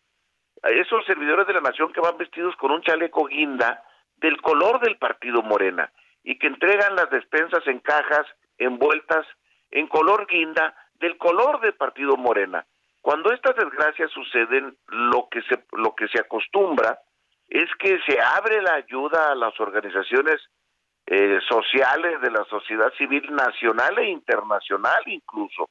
Y uno uno eh, pide ayuda de todo mundo para que llegue a entregar y auxiliar a quienes están en desgracia. No se hace este manejo eh, patrimonialista de las entregas de recursos de, apoyos a los ciudadanos en desgracia y además con un con un claro eh, sesgo de, de, apoyo pues para un presidente que, que todo lo manipula Sergio y que en esta ocasión de nueva cuenta lo intentó gracias a que hubo un reclamo muy fuerte de la opinión pública. Lo, se logró que la gente como la Cruz Roja y otras organizaciones pudieran hacer también la entrega de apoyos, pero el presidente, de nueva cuenta, intenta hacer uso electoral de este asunto. Él sí hace politiquería, porque el presidente debería llamar a la unidad nacional en respaldo a nuestros compatriotas en desgracia. no a esta polarización permanente que hace. Y cuando alguien protesta, el presidente cree que hay un complot en su contra. Y si los periodistas informan del estado de gravedad que vive Acapulco, él cree que es una información manipulada. Eh, eh, eh, es esta visión del presidente de la República donde el primer damnificado del país es el presidente de la República, un damnificado, por cierto, VIP. es esta idea que, que distorsionada de Andrés Manuel, que por desgracia pues no lo hace como opositor, sino ahora lo hace como el jefe de las instituciones del Estado mexicano. Eh, Guadalupe, el presidente hoy visita eh, Acapulco y bueno, pues lo que ha señalado es que es, eh, él visitó Acapulco desde la primera vez que que pues eh, dio a conocer información de Otis, que estuvo ahí desde un primer momento y que esta será pues la tercera ocasión en que vaya al puerto de Acapulco para supervisar las obras de reconstrucción del puerto y dice que algunos grupos políticos están usando este caso con fines politiqueros. Bueno, es que, bueno, yo por lo menos no tengo una foto del presidente visitando las colonias de, del anfiteatro, la Colosio, la Coloso, esas colonias que están absolutamente dañadas y, y, en desgracia. No lo he visto eh, recorriendo las calles, aunque sea de la costera, pues no, no hay nada, ningún testimonio. Parece ser, bueno, ah, hubo esta ida que en vez de irse en helicóptero, Lupita, se fue por carretera, se atascó su camioneta, caminó unos, unos cientos de metros en, de algún lugar de lodo y ya luego nunca más supimos de él. Cuando la regla de oro es que quien va a brindar ayuda, pues no se, no sea damnificado, pues no tengas que ir a sacarlo con elementos del ejército de un lugar estancado, ¿verdad? Y la segunda vez que fue, parece ser que sobrevoló, no sabemos exactamente qué fue lo que, lo que pasó, pero mira, el chiste es que llegue el apoyo, si el presidente va es muy importante por solidaridad, pero si no va, que llegue el apoyo. ¿Y qué es lo que hoy está pasando en el Congreso de la Unión? Hasta este momento no hay una sola partida especial para atender la reconstrucción, la emergencia y la reconstrucción de un puerto de talla mundial, de un lugar turístico de talla mundial como lo es Acapulco. No lo hay. Se niegan a tener dinero etiquetado transparente si no hacen, dicen que habrá apoyos que serán evidentemente discrecionales porque no se está creando una partida especial para el manejo claro y transparente, que se sepa cuánto es en infraestructura, cuánto es en escuelas, cuánto, cuánto, es eh, eh, en tratar de crear las condiciones para evitar estos problemas que se dan cada vez más seguidos en ese puerto que sufre muchos ciclones, en fin, un trabajo eh, planificado, claro, transparente. Eh, eso es lo que no vemos por ningún lado. Y hoy, pues ni siquiera una partida presupuestal especial hay para la reconstrucción. ¿Cómo no quiere el presidente que lo vengan a ver si él no va a verlos a ellos? Y además los viene a ver y el trato que ayer les dieron a este puñado de personas dignas, pero era un grupo que, que venía a tratar de ver al presidente, bueno, fue de no dejarlos entrar al Zócalo, de desviarlos, terminaron entrando a medianoche al Zócalo el día de ayer y ahorita están afuera de la mañanera y no lo recibe, porque el presidente no ve ni oye a todo aquel que no vaya a alabarlo. Y eso es algo que termina polarizando de nueva cuenta en el país cuando lo que necesitamos es unidad. Muy bien, pues eh, Guadalupe Costa Naranjo, muchas gracias como siempre por platicar con nosotros. Muy buenos días. Un saludo y un abrazo a ustedes dos. Gracias. Bueno, y, no sé si nos dé tiempo, pero el presidente ya estuvo culpando a los medios por la cobertura que han hecho de lo sucedido en Acapulco. Vamos a escuchar al presidente de la República. A este, llevar a cabo el plan de reconstrucción. Y luego regresé y ahora voy de nuevo. Y estamos avanzando. Lo que sucede, ya ni debería de decirlo, pero como no dejan de mentir en los medios de manipulación, periódicos, estaciones de radio, en la televisión, pues eh, tengo que decirle a la gente de que están utilizando este lamentable caso de Acapulco con propósitos politiqueros. Bueno, pues es una de las varias cosas que ha dicho el presidente de la República esta mañana. Son las 8 de la mañana con 24 minutos. Nuestro número para que nos mande mensajes de WhatsApp es el 55 2010 96 47. Y ya sabe usted, pueden ser mensajes de texto o mensajes de voz. Vamos a una pausa y regresamos.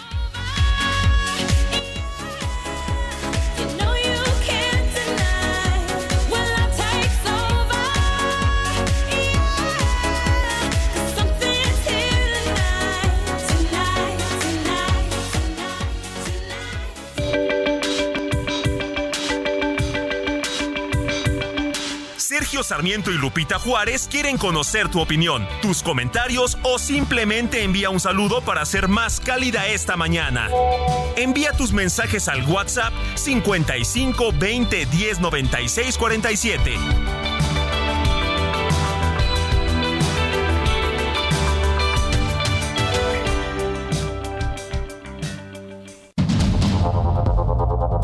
Continuamos con Sergio Sarmiento y Lupita Juárez por el Heraldo Radio.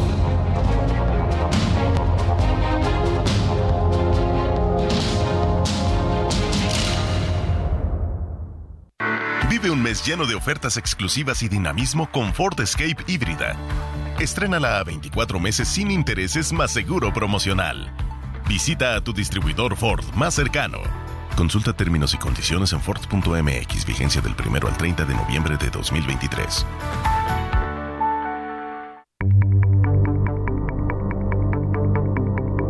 Jaque Mate con Sergio Sarmiento.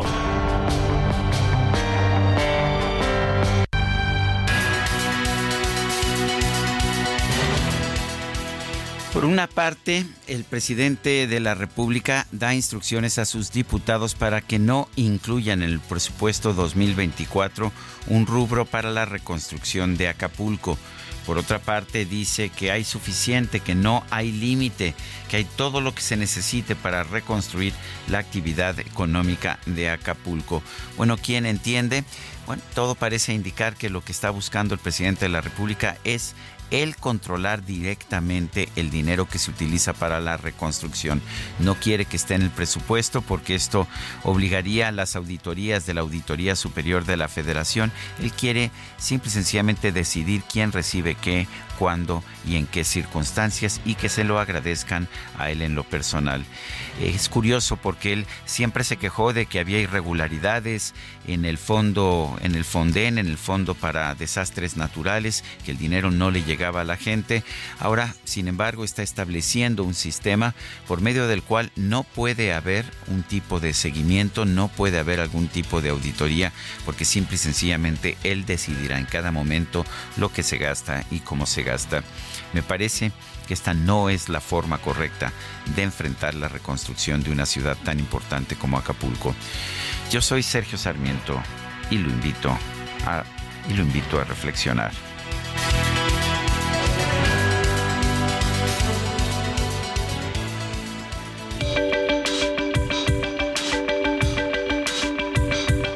Para Sergio Sarmiento, tu opinión es importante. Escríbele a Twitter en arroba Sergio Sarmiento.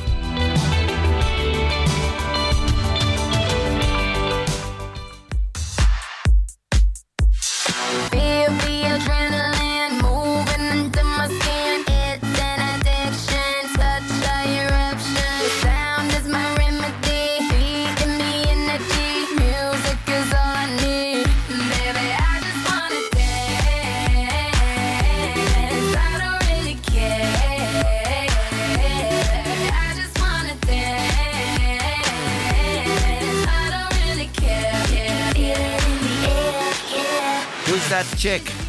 ¿Quién es esa chava? Canta Rihanna. Y bueno, pues la acompaña este productor, compositor francés, David Guetta. Eh, pues dicen que es un genio como DJ. El DJ Kike no ha expresado opinión. Siento que se siente un poco celoso. Pero bueno, así son las cosas. Estamos festejando a David Guetta porque cumple años. Nació el 7 de noviembre de 1967. Si Pitágoras no me engaña, está cumpliendo 56 años. Échale, hasta arriba. Ay, ese Quique. Oye, qué bueno que ya vienen las posadas, ¿eh? Porque ya andamos con un ánimo muy festivo. Ah, pero ya no nos invitan, ¿verdad? Qué triste. No. Bueno, bueno, me acuerdo cuando nos invitaban a las posadas y que eran todos los días. Más bien las gozadas, pero bueno, pues nosotros inventaremos algo. Oye, nos dice una persona al auditorio. Buenos días a todo el equipo. Lupita, gracias por tan hermosos recuerdos. México, Calera, Zacatecas. Mis mejores viajes en primera o segunda clase eran toda una aventura.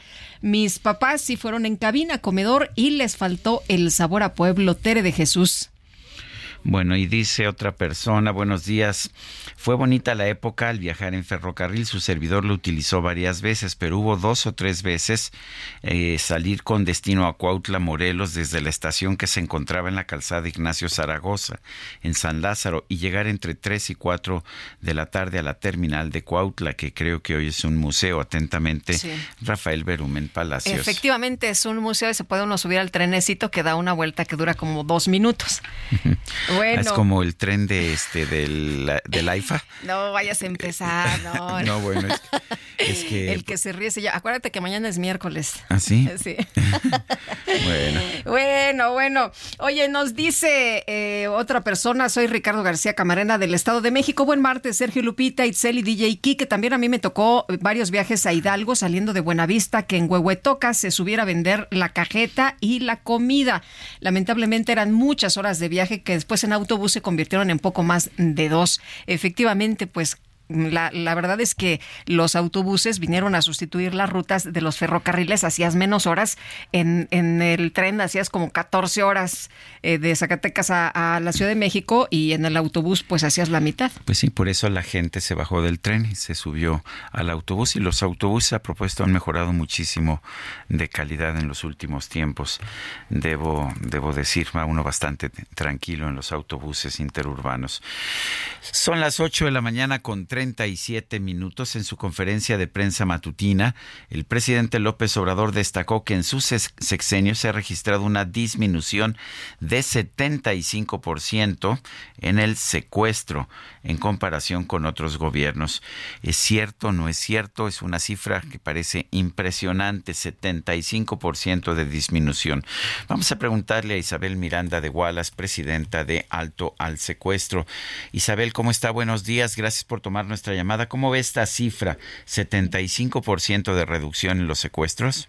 Don Sergio, buenos días, Lupita, y a todo el auditorio. Muchas buenos gracias, días. buenos días. Mire, me gustaría, si me lo permite, don Sergio, explicarle a ustedes y al auditorio que tenemos un grave problema en México que no sabemos contar. Me refiero que siempre tenemos problemas con las estadísticas, en la manera que se elaboran las estadísticas y luego qué se compara con qué. Y creo que muchas veces el gobierno compara peras con manzanas. Por ejemplo, esta cifra a la que se refiere el presidente le estén com- la están comparando con el pico más alto que tuvo este gobierno que fue en el año 2009. Pero eso no quiere decir que a lo largo de todo su sexenio o de todo el tiempo que ellos van hayan tenido esa disminución. Entonces, eso aclarado esto, déjeme decirle dos cosas. La primera, sí ha habido una disminución importante. Esta es del 63%, no del 70 y tantos por ciento que mencionaban.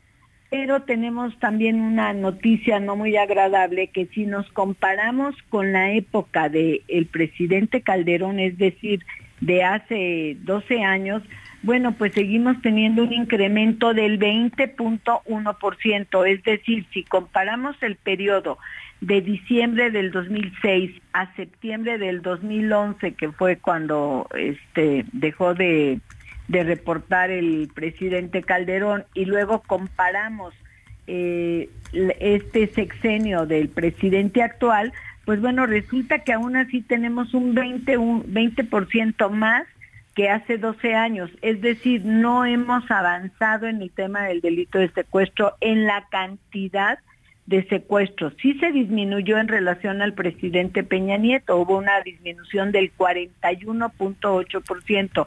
Y eso es bueno y hay que reconocerlo. Sí sucedió esta disminución importante pero aún no es suficiente porque todavía estamos eh, más arriba que lo que teníamos hace 12 años, don Sergio. Eh, señora eh, Wallace, en el caso de, de, los estados, ¿sigue siendo exactamente lo mismo? También ha disminuido en estados que se considera pues eh, que tenían el nivel del secuestro en primeros lugares, por ejemplo, en Veracruz. Pues mire, déjeme decirle que Veracruz tiene el nada honroso de primer lugar, ha tenido en lo que va de esta administración 985 secuestros. Y si comparamos el Estado de México, que tiene el doble de población que Veracruz, tiene prácticamente menos secuestros que Veracruz. Esto nos habla de que Veracruz, por desgracia, sigue siendo el número uno en, en incidencia del tema del delito de secuestro. Eh, entonces, eh, sí hay una disminución, pero sobre el sexenio de Peña Nieto, pero hay un aumento si nos comparamos con el sexenio de Calderón. ¿Sería esa la, eh, pues, la realidad? Así es, esa es la realidad. Seguimos teniendo todavía un 20% más que cuando estaba el presidente Calderón. ¿Qué, qué tan fiables son las cifras, señora Wallace? Porque el, el secuestro es un delito que muchas veces no se denuncia por temor a que se haga daño al secuestrado. Bueno, este, eh, si nos vamos, por ejemplo, a la encuesta que, hace el INEGI, que es el ENVIPE, estamos viendo que tenemos eh, una cantidad de secuestros no reportados. En el, en el año 23, 22 tuvimos cerca de 80 mil secuestros. Entonces ahí nos damos cuenta de cómo está el tema del delito de secuestro. ¿Y por qué se cuentan mal? No son las cifras reales, don Sergio, porque no las reporta el secretariado eh, como debe de ser y a su vez tampoco la reportan los estados así. A ver, la ley marca que cualquier persona que es privada de su libertad en cualquier modalidad es un secuestro. Y por desgracia aquí en el gobierno solamente hasta que piden rescate o llega alguien a levantar una denuncia es que cuenta un secuestro. Y luego si te robaron el vehículo y también te secuestraron, tuviste un secuestro express, lo que queda registrado muchas veces es el robo del vehículo, pero no el que te secuestraron de manera, este, digamos, por algunas horas para poder sacar dinero de las tarjetas. Entonces, ahí tenemos un problema. Cambió este sexenio el protocolo de cómo registrar los delitos de secuestro y no hemos logrado regresar al parámetro que ya habíamos conquistado. Ahora, eh, han sentenciado a los secuestradores a eh, 50 años de prisión, a penas muy, muy largas, pero pues esto vemos que no disminuye el delito, señora Wallace.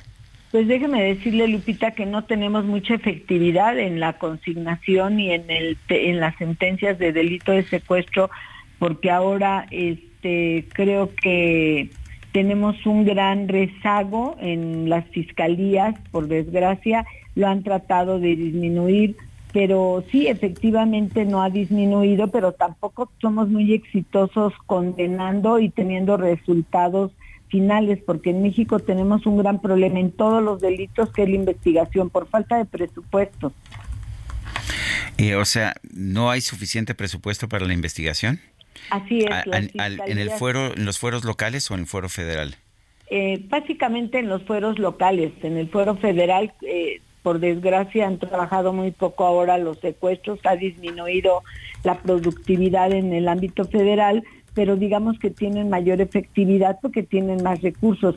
En los estados es donde les quitan recursos a las fiscalías y ahí sí han disminuido, como hemos dicho, eh, las unidades antisecuestro, en lugar de ser unidades especiales para combatir el delito de secuestro, se han convertido en, este de alto impacto, es decir, direcciones de alto impacto en el que ya tienden trata de persona y otros ilícitos, y eso le resta efectividad en investigación también. Señora Isabel Miranda de Wallace, presidenta de Alto al Secuestro, gracias por conversar con nosotros esta mañana. Al contrario, ha sido un placer, Sergio y Lupita y todo el auditorio. Buen día. Gracias, señora. Muy buenos días. En Acapulco Guerrero se desplegarán 9.860 elementos de la Guardia Nacional en 38 compañías para garantizar la paz y la seguridad. Es lo que ha informado en la mañanera el eh, secretario de la Defensa, Luis Crescencio Sandoval. En la conferencia de prensa dijo que en Guerrero están 14.620 guardias nacionales, por lo que es el estado que más efectivos tiene después de Guanajuato dijo que la instrucción presidencial es que se instalará una compañía de la Guardia Nacional con más de mil viviendas que tienen 38 sectores para cubrir desde todo el municipio y que en Guerrero actualmente están. It's that time of the year. Your vacation is coming up. You can already hear the beach waves, feel the warm breeze, relax, and think about work. You really, really want it all to work out while you're away. Monday.com gives you and the team that peace of mind. When all work is on one platform and everyone's in sync, things just flow wherever you are. Tap the banner to go to Monday.com.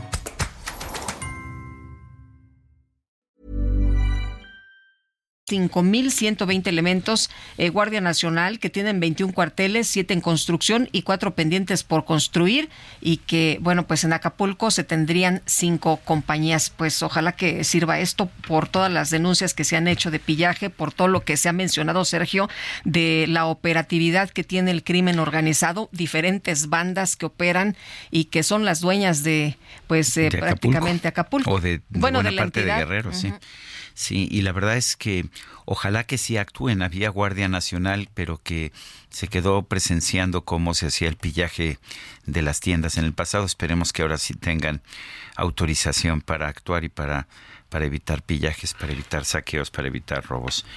Son las ah, 8 con 45 minutos. La ANTAD, la Asociación Nacional de Tiendas de Autoservicio y Departamentales, estimó en cifras preliminares hasta en 390 millones de pesos, 390 los daños económicos por saqueos y vandalismos en los puntos de venta tras el paso del huracán Otis en Acapulco, Guerrero, sí, por el vandalismo.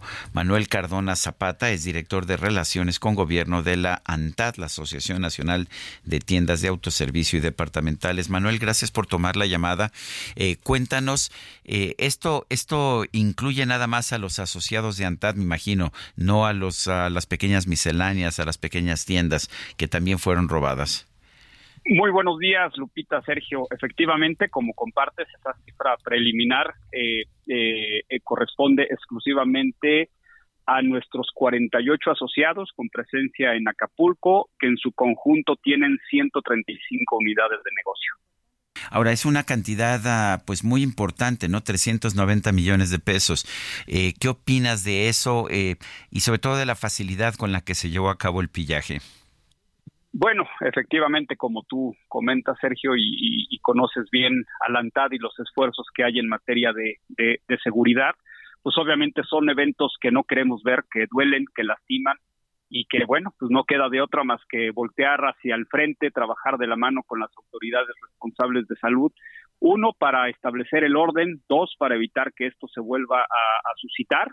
Y bueno, los asociados tienen un compromiso grande, importante en toda la República, en este caso particularmente en Acapulco, y pues ahorita están ya hay trabajos de reconstrucción, de reparaciones, algunos de ellos ya, ya están en actividad eh, comercial eh, parcial, no, no como ellos están acostumbrados a hacerlos, pero bueno, poco a poco están, están reponiendo las afectaciones, los daños que sufrieron tanto por el huracán como por el saqueo y los robos que se dieron posteriormente.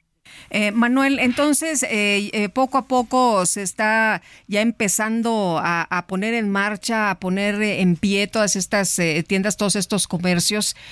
¿Lo ves mm, como para largo plazo, corto plazo, que ya estén operando como pues lo estaban haciendo con anterioridad? Sí, desgraciadamente tomará esto un tiempo. El pasado jueves tres farmacias del ahorro abrieron, el viernes un farmacias Guadalajara, ayer cuatro unidades de negocios de Chedragui ya están eh, operando. El viernes se estima que dos o tres tiendas de Soriana ya puedan estar abiertas al público, pero está limitada la oferta que, que hoy tienen, toda la cadena de frío, refrigeración está, está suspendida pues por los daños que sufrieron los sistemas eléctricos, este, los refrigeradores y demás. Entonces se están enfocando ahorita las cadenas en ofrecer eh, mercancía de cuidado personal, de higiene, de salud y alimento no perecedero para poder salir de, del apuro en este momento.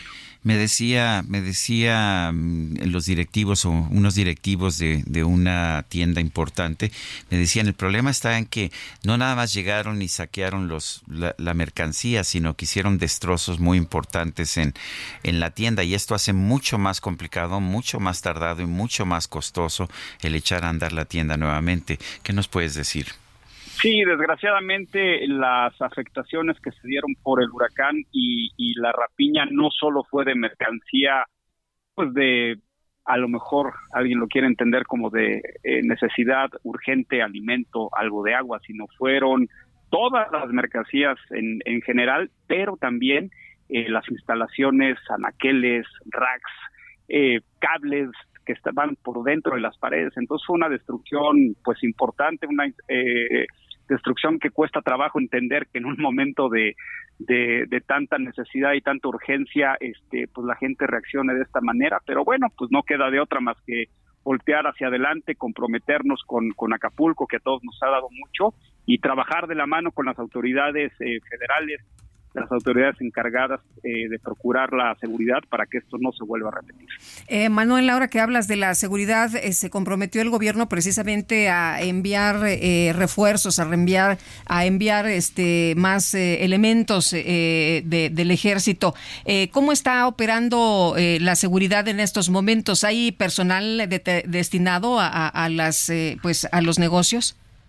Sí, afortunadamente el llamado eh, que hicimos eh, a las autoridades del gobierno federal hizo eco. Hoy tanto la Sedena como la Guardia Nacional eh, nos apoyan en el tema de, seguridad. Tenemos eh, elementos de Guardia Nacional de tiempo permanente dentro de las tiendas. Incluso nuestros asociados han puesto a disposición de ellos bodegas, estacionamientos para también eh, darles un lugar digno en donde puedan, pues también ellos este, satisfacer sus necesidades eh, primordiales, básicas, incluso hasta llegar a descansar, les ofrecemos alimento, agua y demás. Entonces, pues eso cierra un círculo virtuoso donde nos permite regresarle a todos estos elementos eh, una calidad de vida porque le están pasando bastante, bastante mal y por el otro lado, pues generar un, un, ambiente seguro tanto para nuestras cadenas, nuestros colaboradores y por supuesto para toda la gente que, que haga el favor de visitar las tiendas para, para hacer su, sus compras.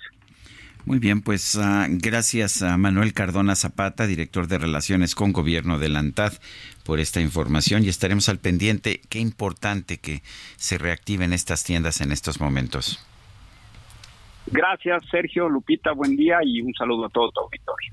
Gracias, hasta luego Manuel, muy buenos días y vámonos con información de Javier Ruiz allá del Zócalo que ya golpearon las de la caravana, los miembros de la caravana de Guerrero. Javier, cuéntanos. Así es, Lupita, ¿qué tal? Excelente mañana. Pues efectivamente, pues una comisión de 40 personas pues llegaron a la parte trasera del Palacio Nacional a entregar un documento para solicitar pues justamente un presupuesto para el puerto de Acapulco, para Guerrero y por supuesto también para los 47 municipios afectados por este huracán Otis. Desafortunadamente, pues, eh, pues no pudieron ingresar. Eh, por algunos momentos autoridades, pues no les permitieron el paso. E incluso, pues lesionaron a una persona de una pierna. Están solicitando una ambulancia, no ha llegado. Y estas, eh, pues esas personas han decidido por el momento, lo que podemos obtener a la vista, es que pues utilizaron un visitaxi para llevarlo hacia una, un hospital cercano eh, desafortunadamente pues no los han, han, recibido y nos vamos a acercar rápidamente con una de esas jóvenes que llegó. Oye, platícame, ¿cuándo lo recibió hoy el gobierno? Desafortunadamente, amigo, el gobierno nos ha dado un trato que no merecemos. Estamos muy decepcionados. Veníamos a entregar un pliego petitorio para un presupuesto digno para nuestro puerto de Acapulco. Que digan la verdad, que se paseen, que vean cómo está de verdad Acapulco de devastado. Cuántas personas perdieron sus hogares, cuántas personas perdieron la vida de sus familiares. Hoy Acapulco necesita de todas y de todos, pero sobre todo necesita de la solidaridad del gobierno, que no se porten insensibles con los acapulqueños, no merecemos este trato. Nosotros no estamos pidiendo el dinero, estamos pidiendo que se mande un presupuesto para el gobierno. Ellos lo van a terminar de manejar. Hoy, hoy, hoy llegan a la puerta del Palacio, entregaron este documento, ¿qué les hace? Ustedes vieron como prensa cómo nos trataron, nos empujaron, nos golpearon. A un compañero le cerraron la puerta en el pie, lo trae fracturado al parecer porque no puede ni caminar. Ni siquiera la ambulancia nos mandaron. ¿Cuál es su nombre? Sheila Soto. Gracias, Sheila. Bueno, Lupita, Sergio, pues esas son las condiciones. Desafortunadamente, pues esta joven junto con otros más pues resultaron lesionados al intentar pues entregar este documento. Ya en estos momentos pues van caminando prácticamente a un hospital. Ellos vienen pues en un visitaxi y por el momento también lo que nos han referido que se dirigirán a esta comisión al Senado de la República donde los estarán esperando pues justamente algunos senadores. Lupita, Sergio, el reporte que tenemos. Javier, muchas gracias. Buenos días. Estamos atentos. Buenos días. Hasta, Hasta luego. luego. Son las 8.54, vamos a una pausa y regresamos.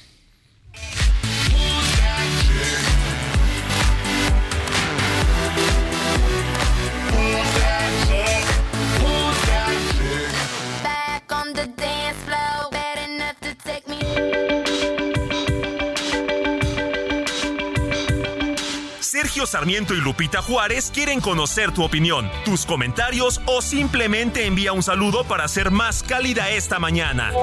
Envía tus mensajes al WhatsApp 55 20 10 96 47.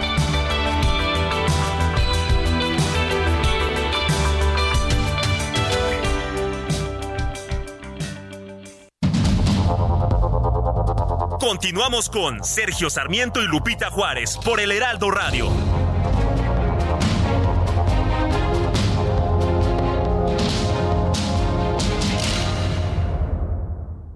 Tras el devastador paso del huracán Otis, la CFE trabaja día y noche para restablecer la red eléctrica en Guerrero. Cuadrillas enteras de mujeres y hombres han estado al servicio de la población antes, durante y después del violento impacto.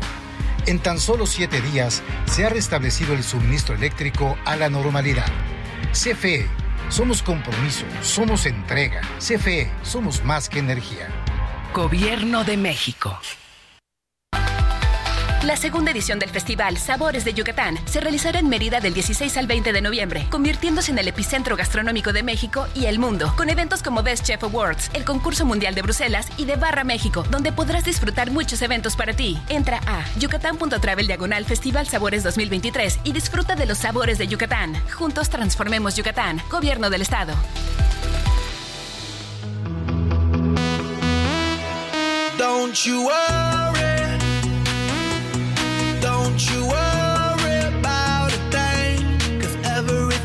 It's gonna be alright, everything's gonna be alright, so don't you worry. Don't you worry about a day everything's gonna be alright. Everything's gonna be alright. It's gon' be all be alright. Thumbs up. Ready for the night. Lit like a light. About to take a flight. Get higher than a cat. Floating on the sky. Look, mama, I can fly. Seguimos escuchando música de David Guetta, este DJ que ha generado realmente gran entusiasmo a nivel internacional. Es francés, pero pues sus seguidores están por todos lados. De hecho, le llaman David Guetta. En realidad es David Guetta, siendo francés. Esto se llama Don't You Worry, no te preocupes. Y lo acompañan Black Eyed Peas y Shakira, ¿eh? No cualquiera. No cualquiera, no, no, no. ¿Y viste la coreografía a la limón entre la producción y la cabina? Lo vi, lo vi.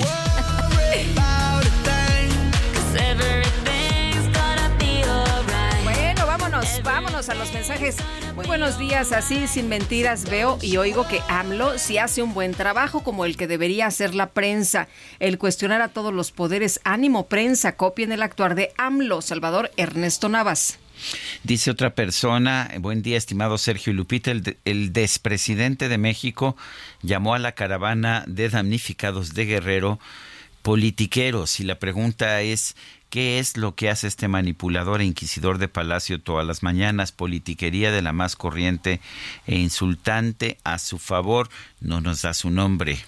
Buenos días, primera ocasión que puedo verlos en cabina y me da mucho gusto. Cada mañana los escucho en el carro, pero ahora los puedo ver. Gracias por la información, siempre objetiva, es lo que nos dice Laura Calderón. Laura, te mandamos muchos saludos. Fuerte abrazo aquí físicamente, bueno, desde, desde la cabina, aunque estamos siempre, pues, ya sabes, trabajando con nuestras computadoras, este, nos comunicamos con la cabina de producción con, con, ah, con, programas de computación, tenemos guiones que vamos usando precisamente también con las computadoras, pero en fin, no, usualmente no estamos viendo hacia la cámara, pero vamos, vamos, si te parece, a un resumen de la información. Adelante.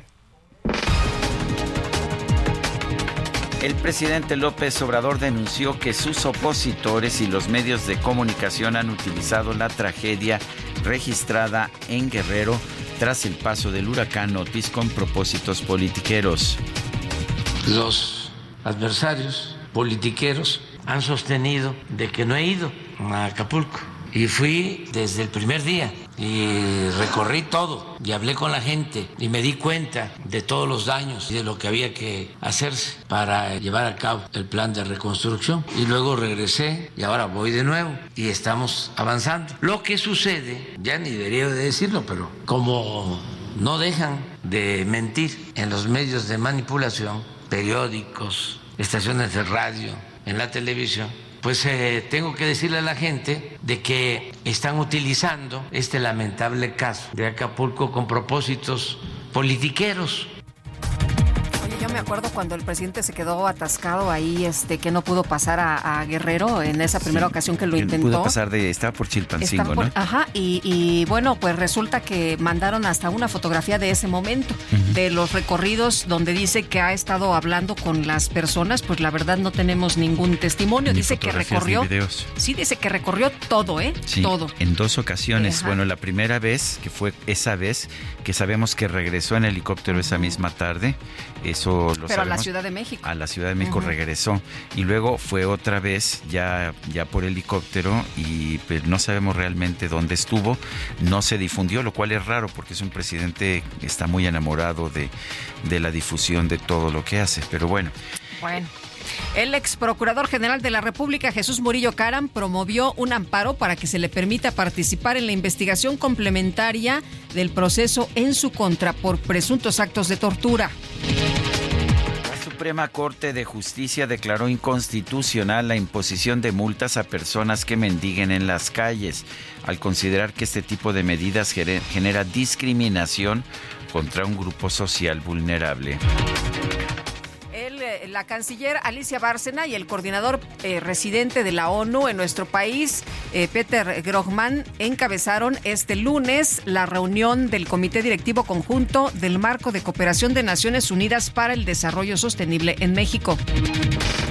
Las autoridades de Nicaragua cancelaron la personalidad jurídica y confiscaron los bienes de 12 organizaciones de la sociedad civil por haber incumplido sus obligaciones. Dice que no reportaron sus finanzas. Lo que sabemos es que pues el gobierno de Nicaragua confisca todo lo de cualquiera que sienta que puede ser crítico de su gobierno. Pues las casas de los escritores eh, que denunciaban hace apenas eh, unas semanas eh, Gioconda Belli, por ejemplo, las eh, casas y las propiedades de la iglesia, en fin, todo lo que todo lo, que, ha confiscado, sí, confiscan todo. El gobierno de Sudáfrica anunció el retiro de su embajador y su misión diplomática en Israel para condenar los ataques de Tel Aviv en contra de la franja de Gaza.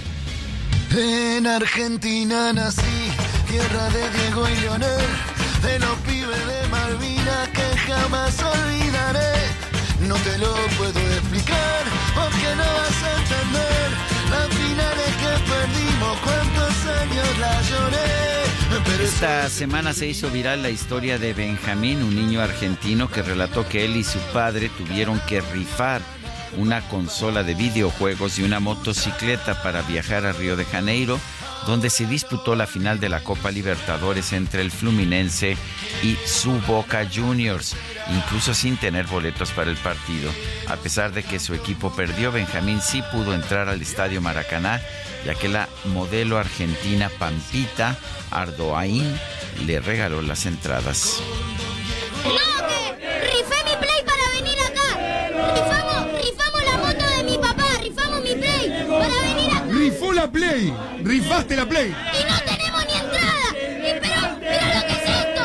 Mira lo que es esto. Esto boca, loco. Dale boca. Una troca salió de Durango.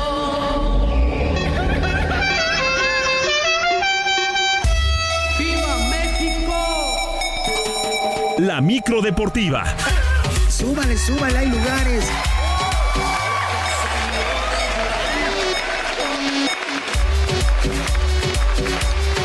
Agarra y que me dice.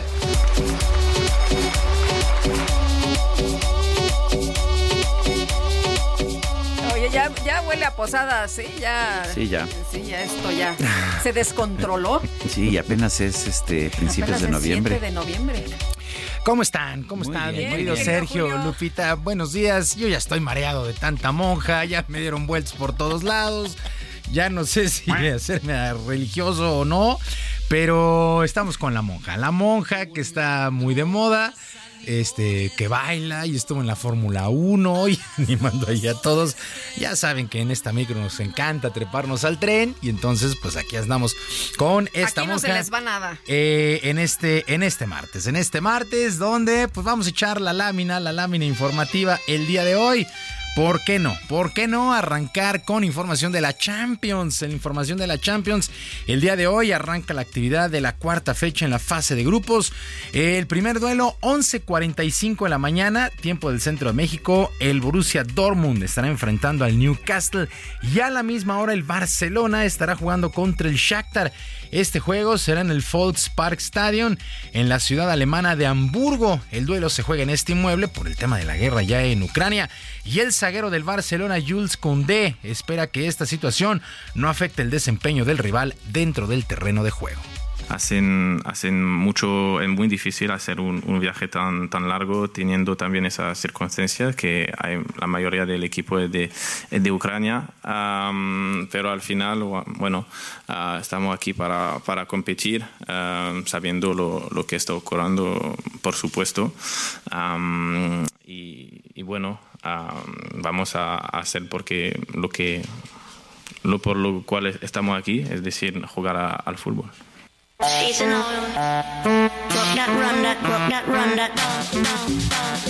Bueno, la actividad, la actividad continúa a las 2 de la tarde con el Milán enfrentando al PSG, el Manchester City contra el Young Boys de Suiza y Lazio contra Feyenoord. Mucha suerte para el mexicano Santiago Jiménez con este equipo del Feyenoord. Ojalá siga haciendo goles por todos lados y en todas las competencias. Santiago Jiménez tiene una oportunidad el día de hoy con el Feyenoord en Champions contra la Lazio. La jugadora internacional del Pachuca, la española Jennifer Hermoso, aseguró que ha recibido amenazas luego del caso del expresidente de la Real Federación, Luis Rubiales, quien la besó sin su consentimiento en las celebraciones luego de conquistar la Copa del Mundo Femenil.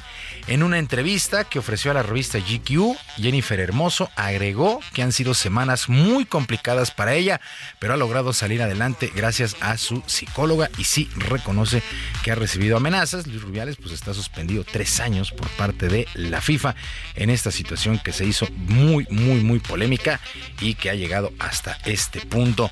Mientras tanto, en el balompié local, la comisión disciplinaria informó que el técnico de los Cholos de Tijuana, Miguel Herrera, ha sido sancionado con una multa económica, además de una advertencia de un castigo mayor, luego de sus declaraciones del pasado fin de semana contra las Águilas del América basados en el artículo 71 del reglamento que señala que las declaraciones contra rivales deben de ser con prudencia y honestidad. Se tomó esta determinación, pero ¿qué fue lo que dijo el Piojo Herrera? Pues él criticó a las Águilas además del arbitraje. Porque 11 contra 11, yo no vi al esplendoroso América. O sea, tiene un equipo fuerte, sólido, con buenos jugadores, pero el mío lo estaba compitiendo de igual a igual. Ellos tuvieron un par de ocasiones, nosotros también. O sea, me parece que era un partido bastante bien disputado.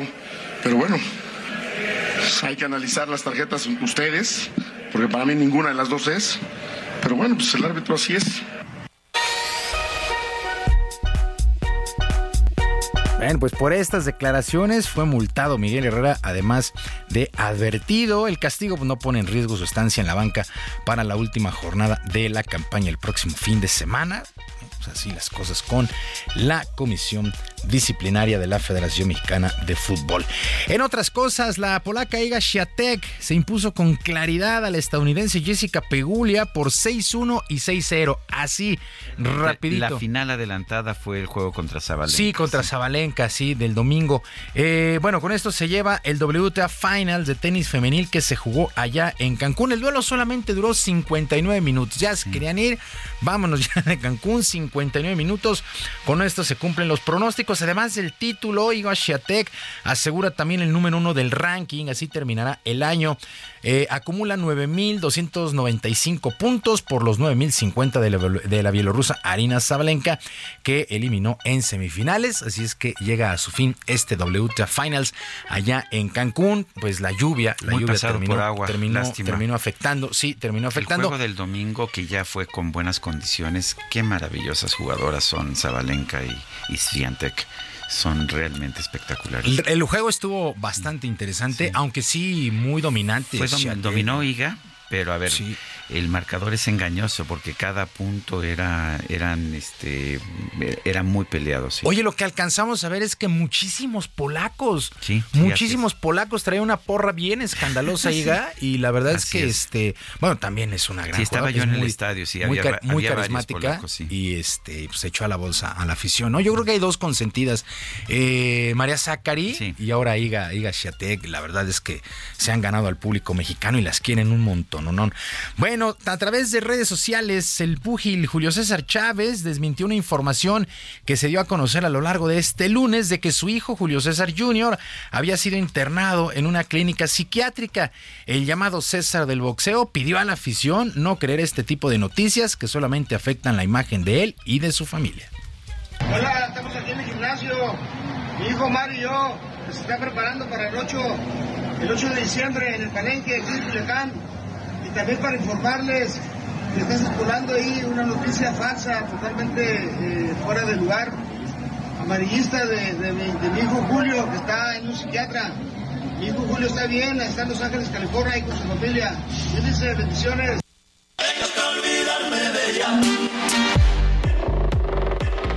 Pues ahí está lo que aclara Julio César Chávez, que su hijo no está internado, está en Los Ángeles. Y pues, eh, pues mucha suerte para este muchacho Que que... cómo le ha luchado, ¿eh? Cómo Sí. ha batallado Sí. porque tiene un montón de adicciones. De- se hablaba hace unos días apenas de que ahora está en el rollo de, eh, pues que quiere estar en el peso y que entonces, pues ahora también está tomando eh, medicamentos. Pero como dijo su papá, pues no hay que creer todo lo que se dice, ¿verdad? La verdad es que talento nunca tuvo para el boxeo. Mm, eh, intentaron ahí los dos, tanto Mar como Chávez Jr., pero no, no, no. La verdad es que muy, muy lejos de, de ser buenos boxeadores. Eh, sí fueron afectados muy, muy de, de niños por todo lo que hacía su papá. Y hay que recordar también, hace unos un par de meses tal vez, eh, pues Julio César Chávez, pues prácticamente lo tuvo que obligar a internarse por, por las adicciones que tiene. Pues mucha suerte, en verdad.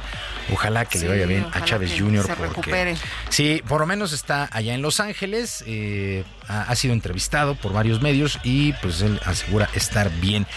Bueno, clásico lunes por la noche que puso fin a la semana 9 en el fútbol americano de la NFL. Bueno, los Jets, los Jets les urge renovar su línea ofensiva. Derrota 27 a 6 ante los cargadores. Los cargadores con este triunfo ponen su récord en 4 ganados y 4 perdidos. Lo mismo que los Jets. Eh, Justin Herbert, 136 yardas sin anotación, pero fue ayudado por Austin Eckler, que llegó por tierra dos veces a las diagonales. Zach Wilson, por su parte, solamente lanzó 263 yardas sin pase de anotación. Le pasaron por encima a los Jets, que pues por ahí intentaron, pero la verdad es que su línea ofensiva es muy, pero muy mala, la de los Jets. Bueno, ya para finalizar, el Chase Center, casa de los guerreros de Golden State, estará recibiendo el juego de las estrellas del 2025 en el básquetbol de la NBA. Todo esto lo anunció la oficina del comisionado Adam, Sa- eh, Adam Adam, Silver. Adam Silver. La edición 74 de este duelo, que marca la mitad de la temporada, se llevará a cabo el 14 de febrero. Por lo pronto, para la edición de este año, los Pacers de Indiana serán los anfitriones el próximo 18 de febrero. Por cierto, hay que recordar que la NBA visita nuestro país este jueves con el duelo entre los halcones de Atlanta y la magia de Orlando. Boletos agotados, boletos agotados en la Arena Ciudad de México. Así es que este jueves, actividad de la NBA aquí en nuestro país. Por ahí de 30 años lleva ya la NBA. Es un mercado importantísimo para el básquetbol de los Estados Unidos. Sergio Lupita, amigos del auditorio, la información deportiva este martes, que es un extraordinario día para todos. Muchas gracias, mi querido Julio Romero. Y bueno, hoy la micro con la selección musical de Angelina, que le anda haciendo ahí la competencia al DJ King. Eso es, Angelina Negrete, ¿eh? no vayan a pensar que Angelina, otra Angelina. Nosotros le decimos la Yoli. Exacto. es nuestra Yoli. Además montó la coreografía, montó la coreografía. Desde eh, temprano, desde las 7 de la mañana están bailando. Sí, eh, les quedó muy bien, un poquitito dispareja la salida, pero en términos generales, bien, bien la coreografía que montó Angelina. el día de Muy bien, gracias Julio. Buenos días. Nos vemos mañana.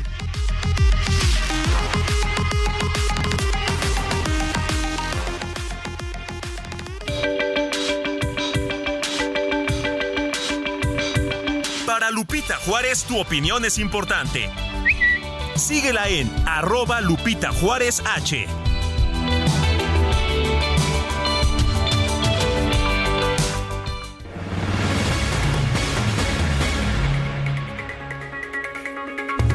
Y continuamos con información. El expresidente de los Estados Unidos, Donald Trump, testificó ayer en su juicio por fraude civil. Juan Guevara, desde Houston, nos ah, reporta precisamente sobre este tema. Juan, adelante. Sí, ayer fue, ayer estuvo buena, ayer estuvo buena la novela con el- la relación entre el juicio contra Donald Trump por eh, fraude. Y bueno, hay algunos momentos claves que pudiéramos manejarle a la audiencia. Primero, bueno, para recordar a la audiencia que la fiscalía pues demandó a Donald Trump y a sus, sus organizaciones por 250 millones de dólares. Trump dijo que volvió a poner a su hijo Donald Trump Jr. a cargo de la organización porque se mantenía muy metido él en la política, es decir, Donald Trump, eh, papá. Trump también dice que en ocasiones hizo sugerencias sobre los momentos financieros o los documentos financieros que se hicieron durante el juicio.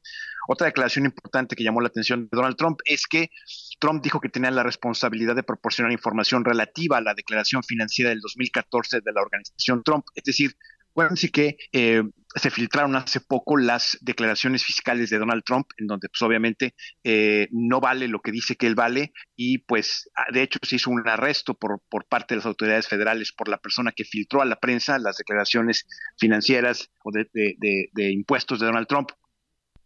Eh, Trump reconoció también que el valor del apartamento en la Torre Trump era alto, es decir, que estaba él eh, inflando los números de lo que sucedía en sus, eh, en sus propiedades.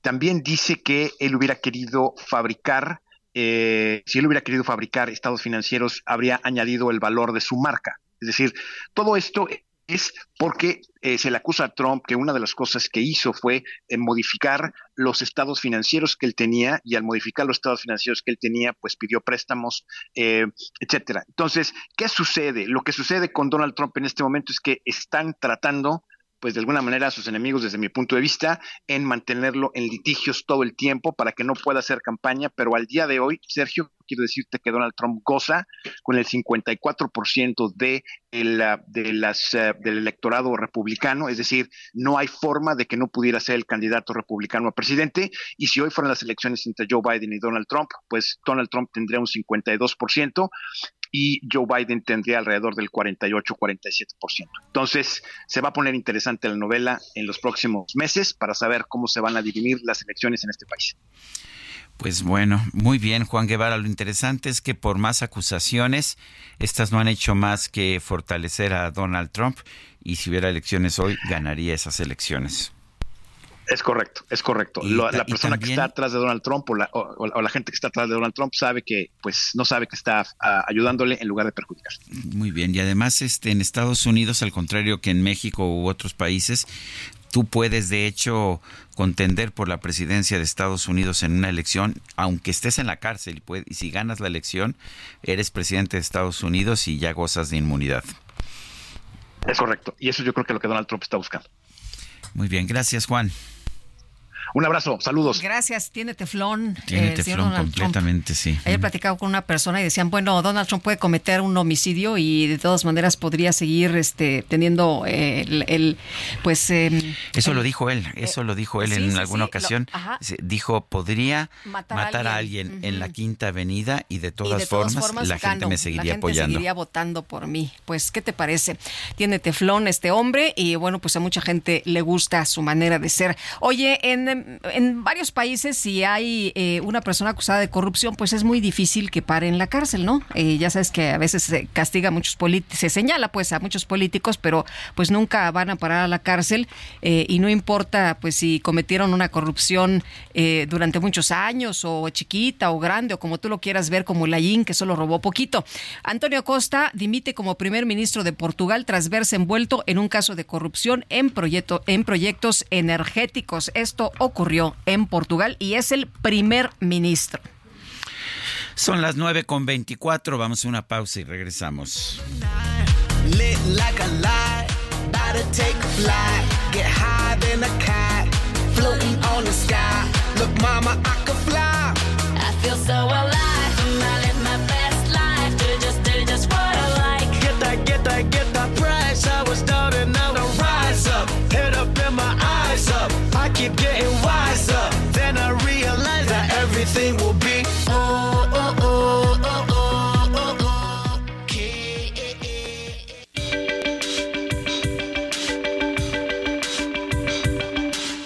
Sarmiento y Lupita Juárez quieren conocer tu opinión, tus comentarios o simplemente envía un saludo para hacer más cálida esta mañana. Envía tus mensajes al WhatsApp 55 20 10 96 47.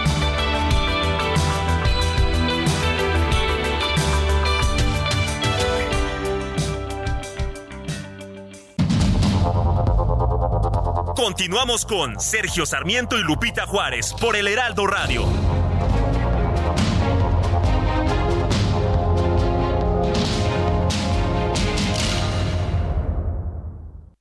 Aprovecha un mes lleno de ofertas exclusivas y experiencias únicas con Ford Territory. Estrénala a 24 meses con tasa de 9.99% y seguro sin costo. Visita a tu distribuidor Ford más cercano. Consulta términos y condiciones en Ford.mx, vigencia del 1 al 30 de noviembre de 2023. Gastrolab. Historia, recetas, materia prima y un sinfín de cosas que a todos nos interesan.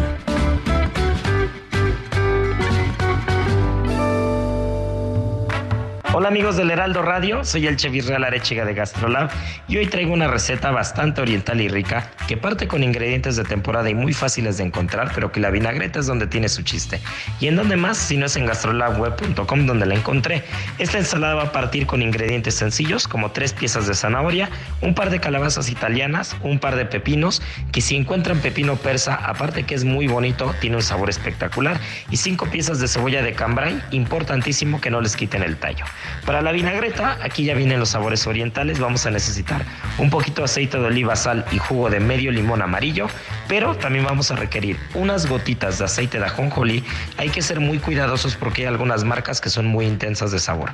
Vamos a necesitar también media cucharadita de mirin, media cucharadita de sake, rallaremos un poquito de jengibre y unas semillas de sésamo blancas y negras. El procedimiento en gastrolabweb.com no va a haber fallo.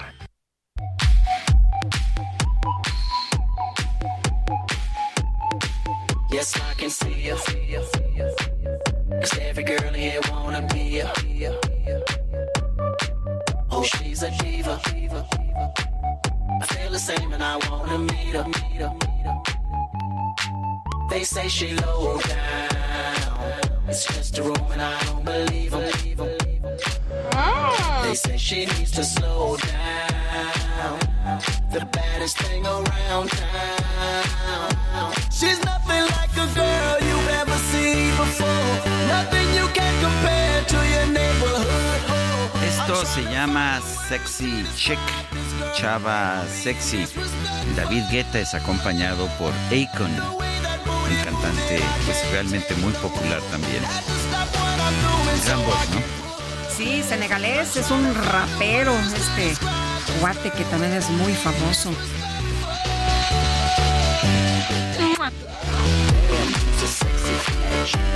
Bueno, vámonos, vámonos a los mensajes. Muy buenos días, Lupita Sergio. Si hay algo que me atesoro en mi memoria, son mis vacaciones de verano cuando era niña, el viaje en el tren a la Ciudad de México, Buenavista, Aljibes, Paso Puente, Santana, Puebla, tren que iba a Veracruz, que dicho sea de paso fue uno de los transportes que pasaba por ese pueblo y hasta la fecha no se puede llegar directo. La carretera principal está a 30 minutos. Saludos a todos en cabina. Soy Pilar Ávila.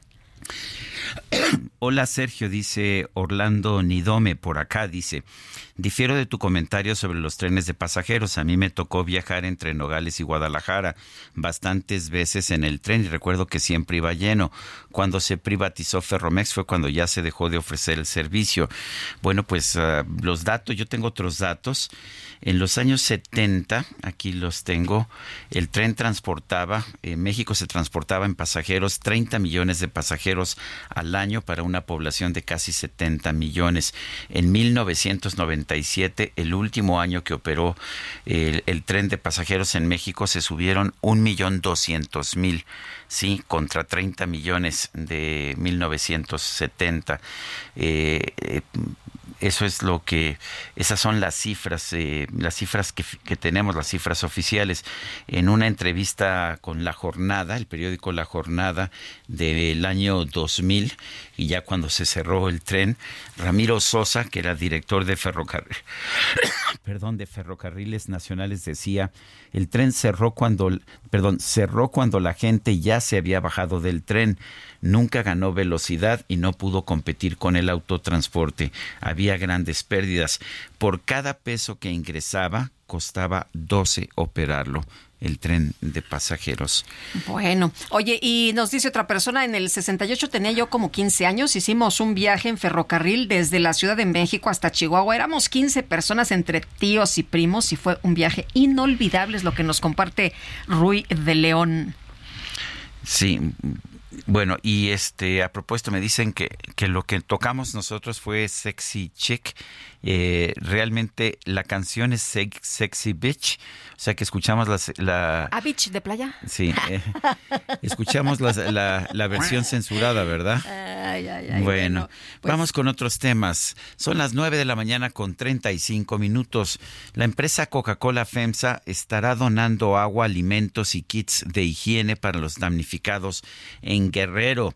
Tenemos en la línea telefónica a Gibran de la Torre, gerente de asuntos corporativos y gubernamentales de Coca-Cola FEMSA.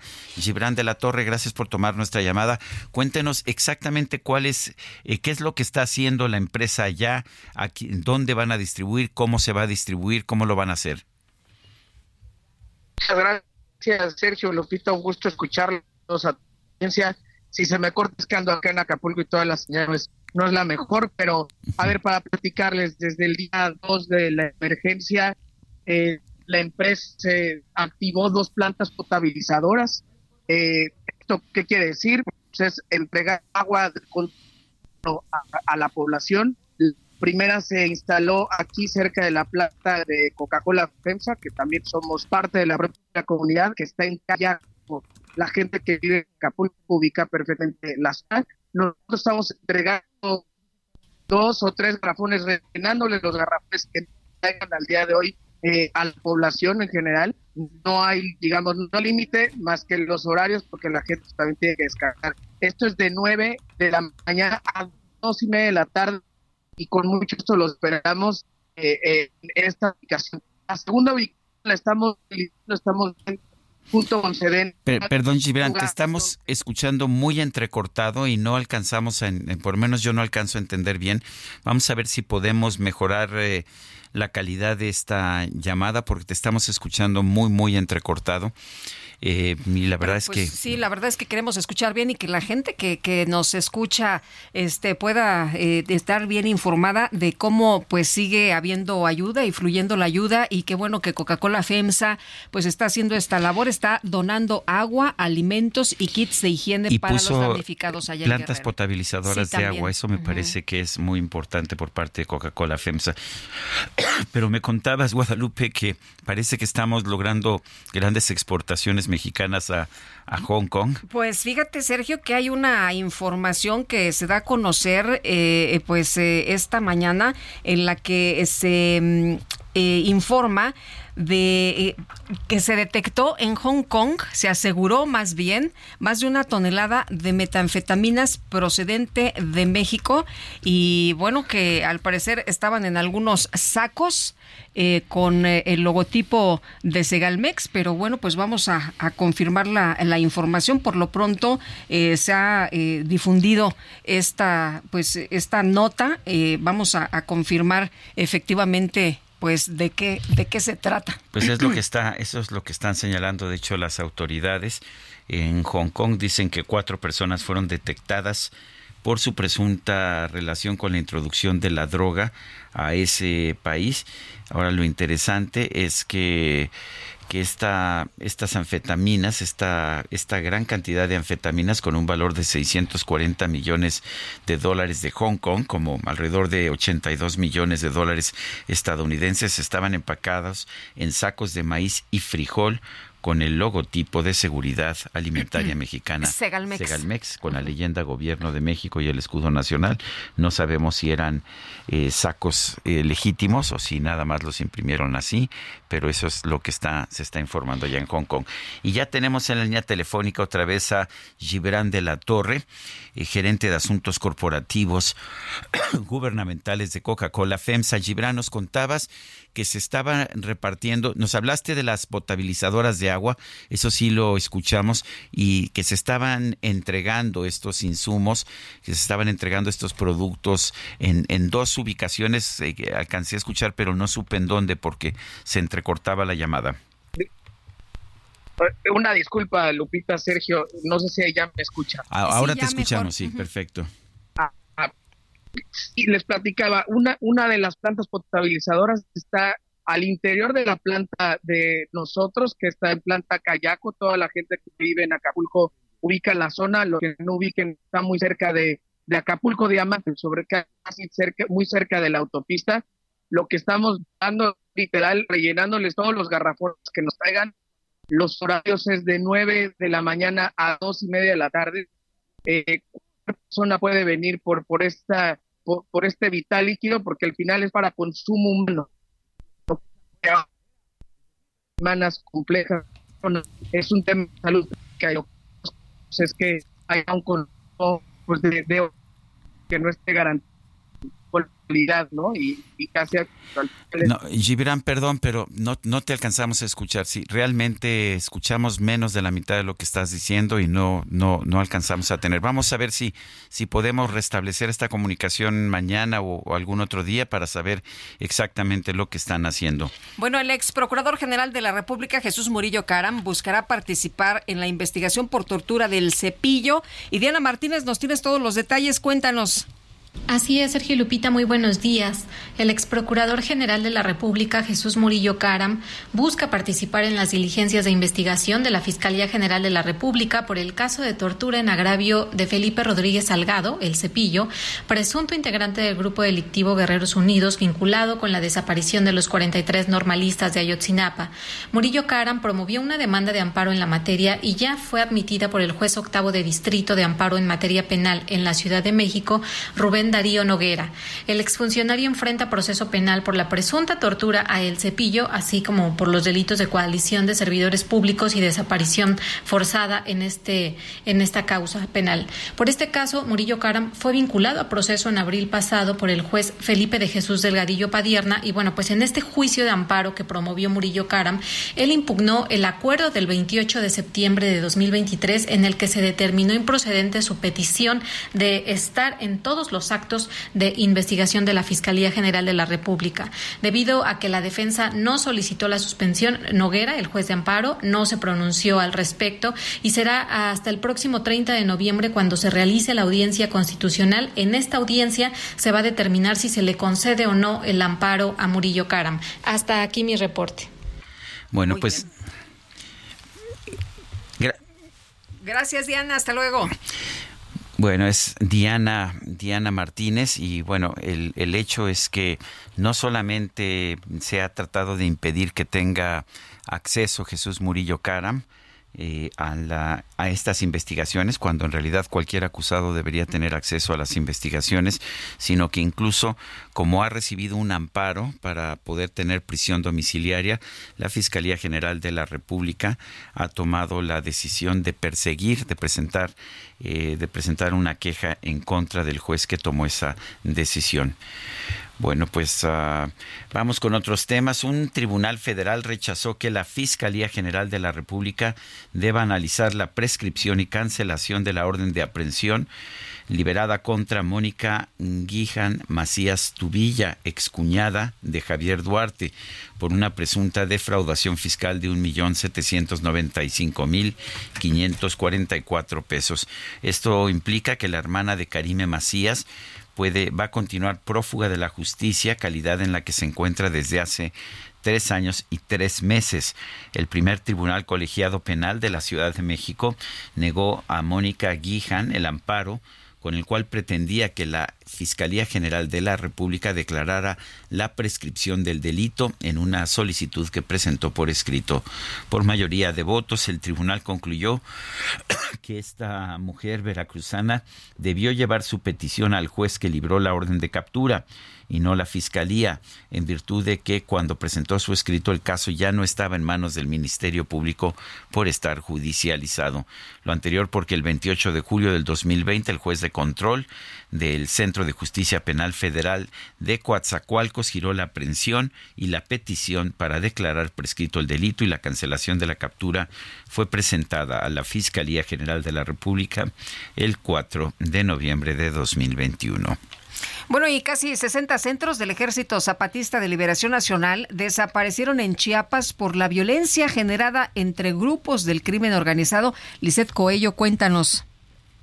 Lupita Sergio, muy buenos días. Los saludo con gusto. Informarles que un total de 59 centros zapatistas desaparecieron en Chiapas por la violencia generada entre grupos del crimen organizado. El comandante insurgente Moisés detalló que de los 59 centros, 16 son juntas del buen gobierno, denominados caracoles, y el resto municipios autónomos rebeldes zapatistas. Se aclaró que los caracoles permanecerán cerrados al exterior hasta nuevo aviso, por lo que todos los sellos, membretes, cargos y representaciones, así como acuerdos con el nombre de cualquier municipio autónomo o de cualquiera de las juntas del buen gobierno, quedan invalidados. Esto luego de un análisis que iniciaron hace tres años y que concluyó con dicha decisión aunque anunciaron que celebrarán los 30 años de la aparición del Ejército Zapatista de Liberación Nacional para diciembre de este año y enero del 2024. En el comunicado también se pronuncian contra el gobierno del Estado y los gobiernos municipales, pues aseguran que son puestos ocupados por los que ellos llaman sicarios legales o crimen desorganizado.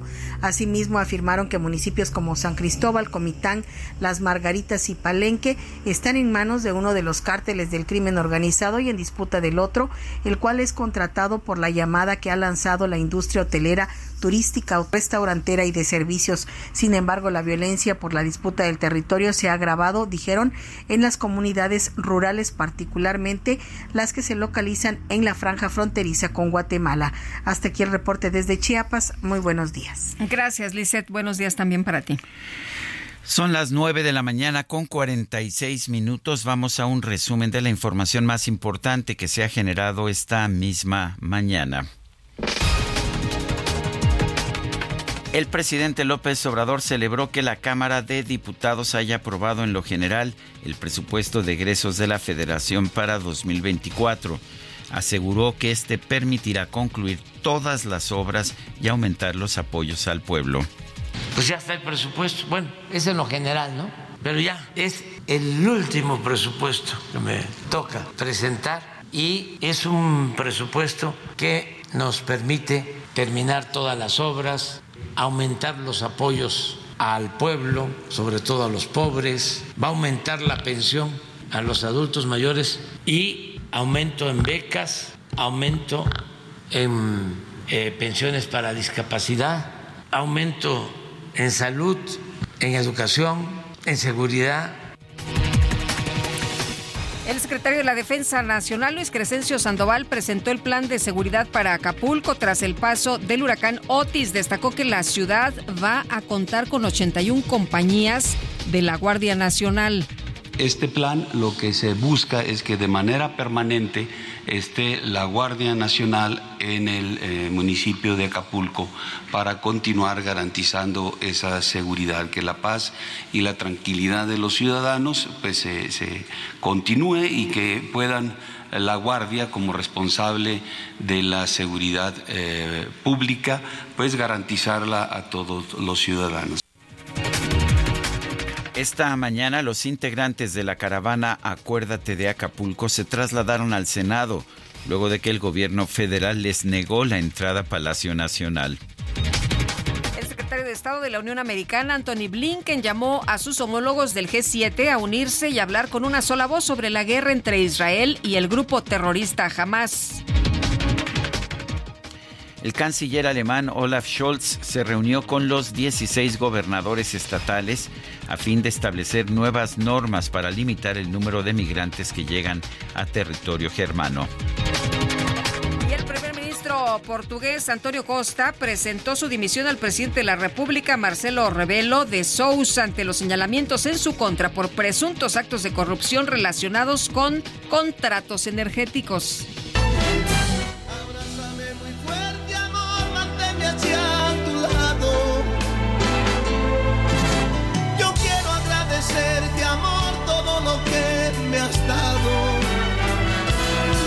No, bueno, pues hay de abrazos, abrazos. Las autoridades de Cantabria, en España, lanzaron una advertencia a los turistas que acuden al Monte Cabezón, lugar reconocido por la belleza de sus bosques, para que dejen de abrazar a los árboles de la localidad explicaron que debido a que cada semana llegan miles de visitantes para hacer terapias antiestrés, que consisten en ambras, abrazar troncos, estos han comenzado a mostrar signos de deterioro. Mejor hay que abrazarnos unos a otros. Claro, abracen pero no apachurren. Abrázame muy fuerte, amor, que el tiempo encontrar bien. ¡Lo siento, Wilson! Bueno, y Movimiento Ciudadano prepara una impugnación para los procesos de las abanderadas de Morena y el Frente Amplio por México. Y Mayeli Mariscal, cuéntanos. Hola, ¿qué tal? Muy buenos días. Buenos días también a todo el auditorio. Compartirles que Movimiento Ciudadano estará impugnando los procesos de selección de la coordinadora de defensa de los comités de la Cuarta Transformación, Claudia Sheinbaum, y de la banderada del Frente Amplio por México, Xochil Gálvez. Esto debido a que ambos procesos se llevaron a cabo fuera de los tiempos marcados en la ley electoral. Así lo adelantó el coordinador nacional de Movimiento Ciudadano, Dante Delgado.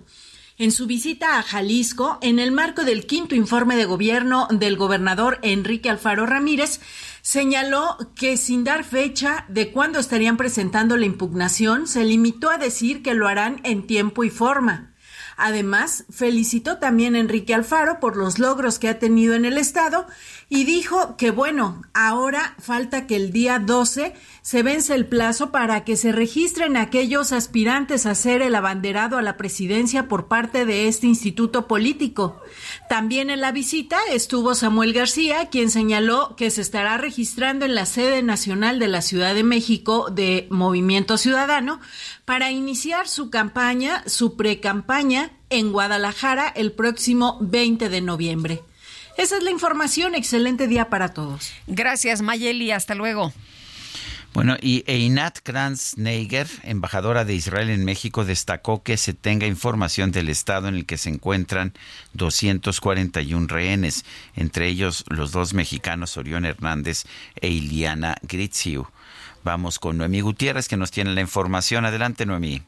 Sergio Lupita, muy buenos días. Comentarles que este lunes en la Embajada de Israel en México se presentó un video de 43 minutos con imágenes explícitas de los ataques del grupo extremista Hamas el 7 de octubre. Son videos grabados por los mismos terroristas, cámaras de tránsito de seguridad y videos tomados de las redes sociales de Hamas y de las víctimas. Einia Kratz, embajadora de Israel en México, dijo que son 241 las personas secuestradas, 5.400 los heridos, 1.400 israelíes asesinados y jamás ha disparado contra su país 9.400 cohetes. Y el objetivo más importante de la guerra es la destrucción de Hamas. Que no hay manera de destruir a Hamas sin entrar vía terrestre. Lamentablemente sabemos que va a ser una guerra larga, difícil y, y con un costo muy lamentable de vidas también de soldados israelíes. Es parte de una guerra lamentable, pero no nos dejaron ninguna otra opción. A la embajadora de Israel en México se le cuestionó de la situación de los secuestrados.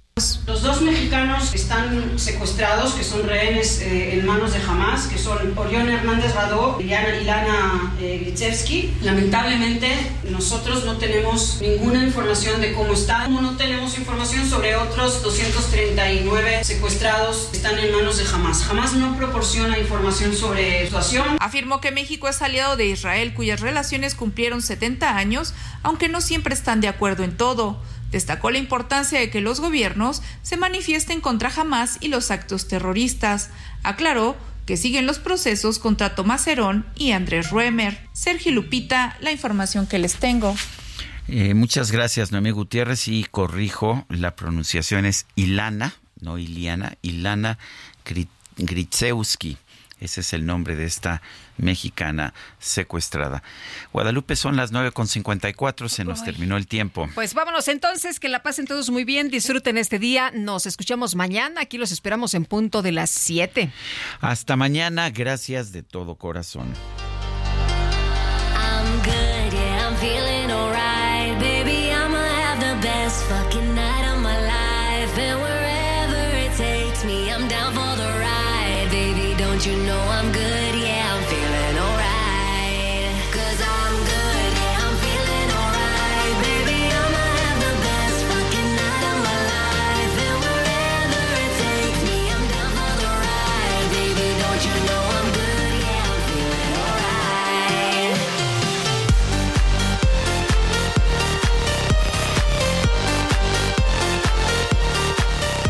Saludos, banda.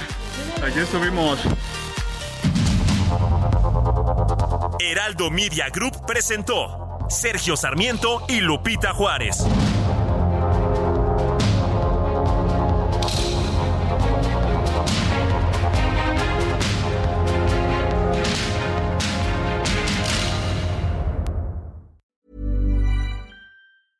Hey, it's Danny Pellegrino from Everything Iconic.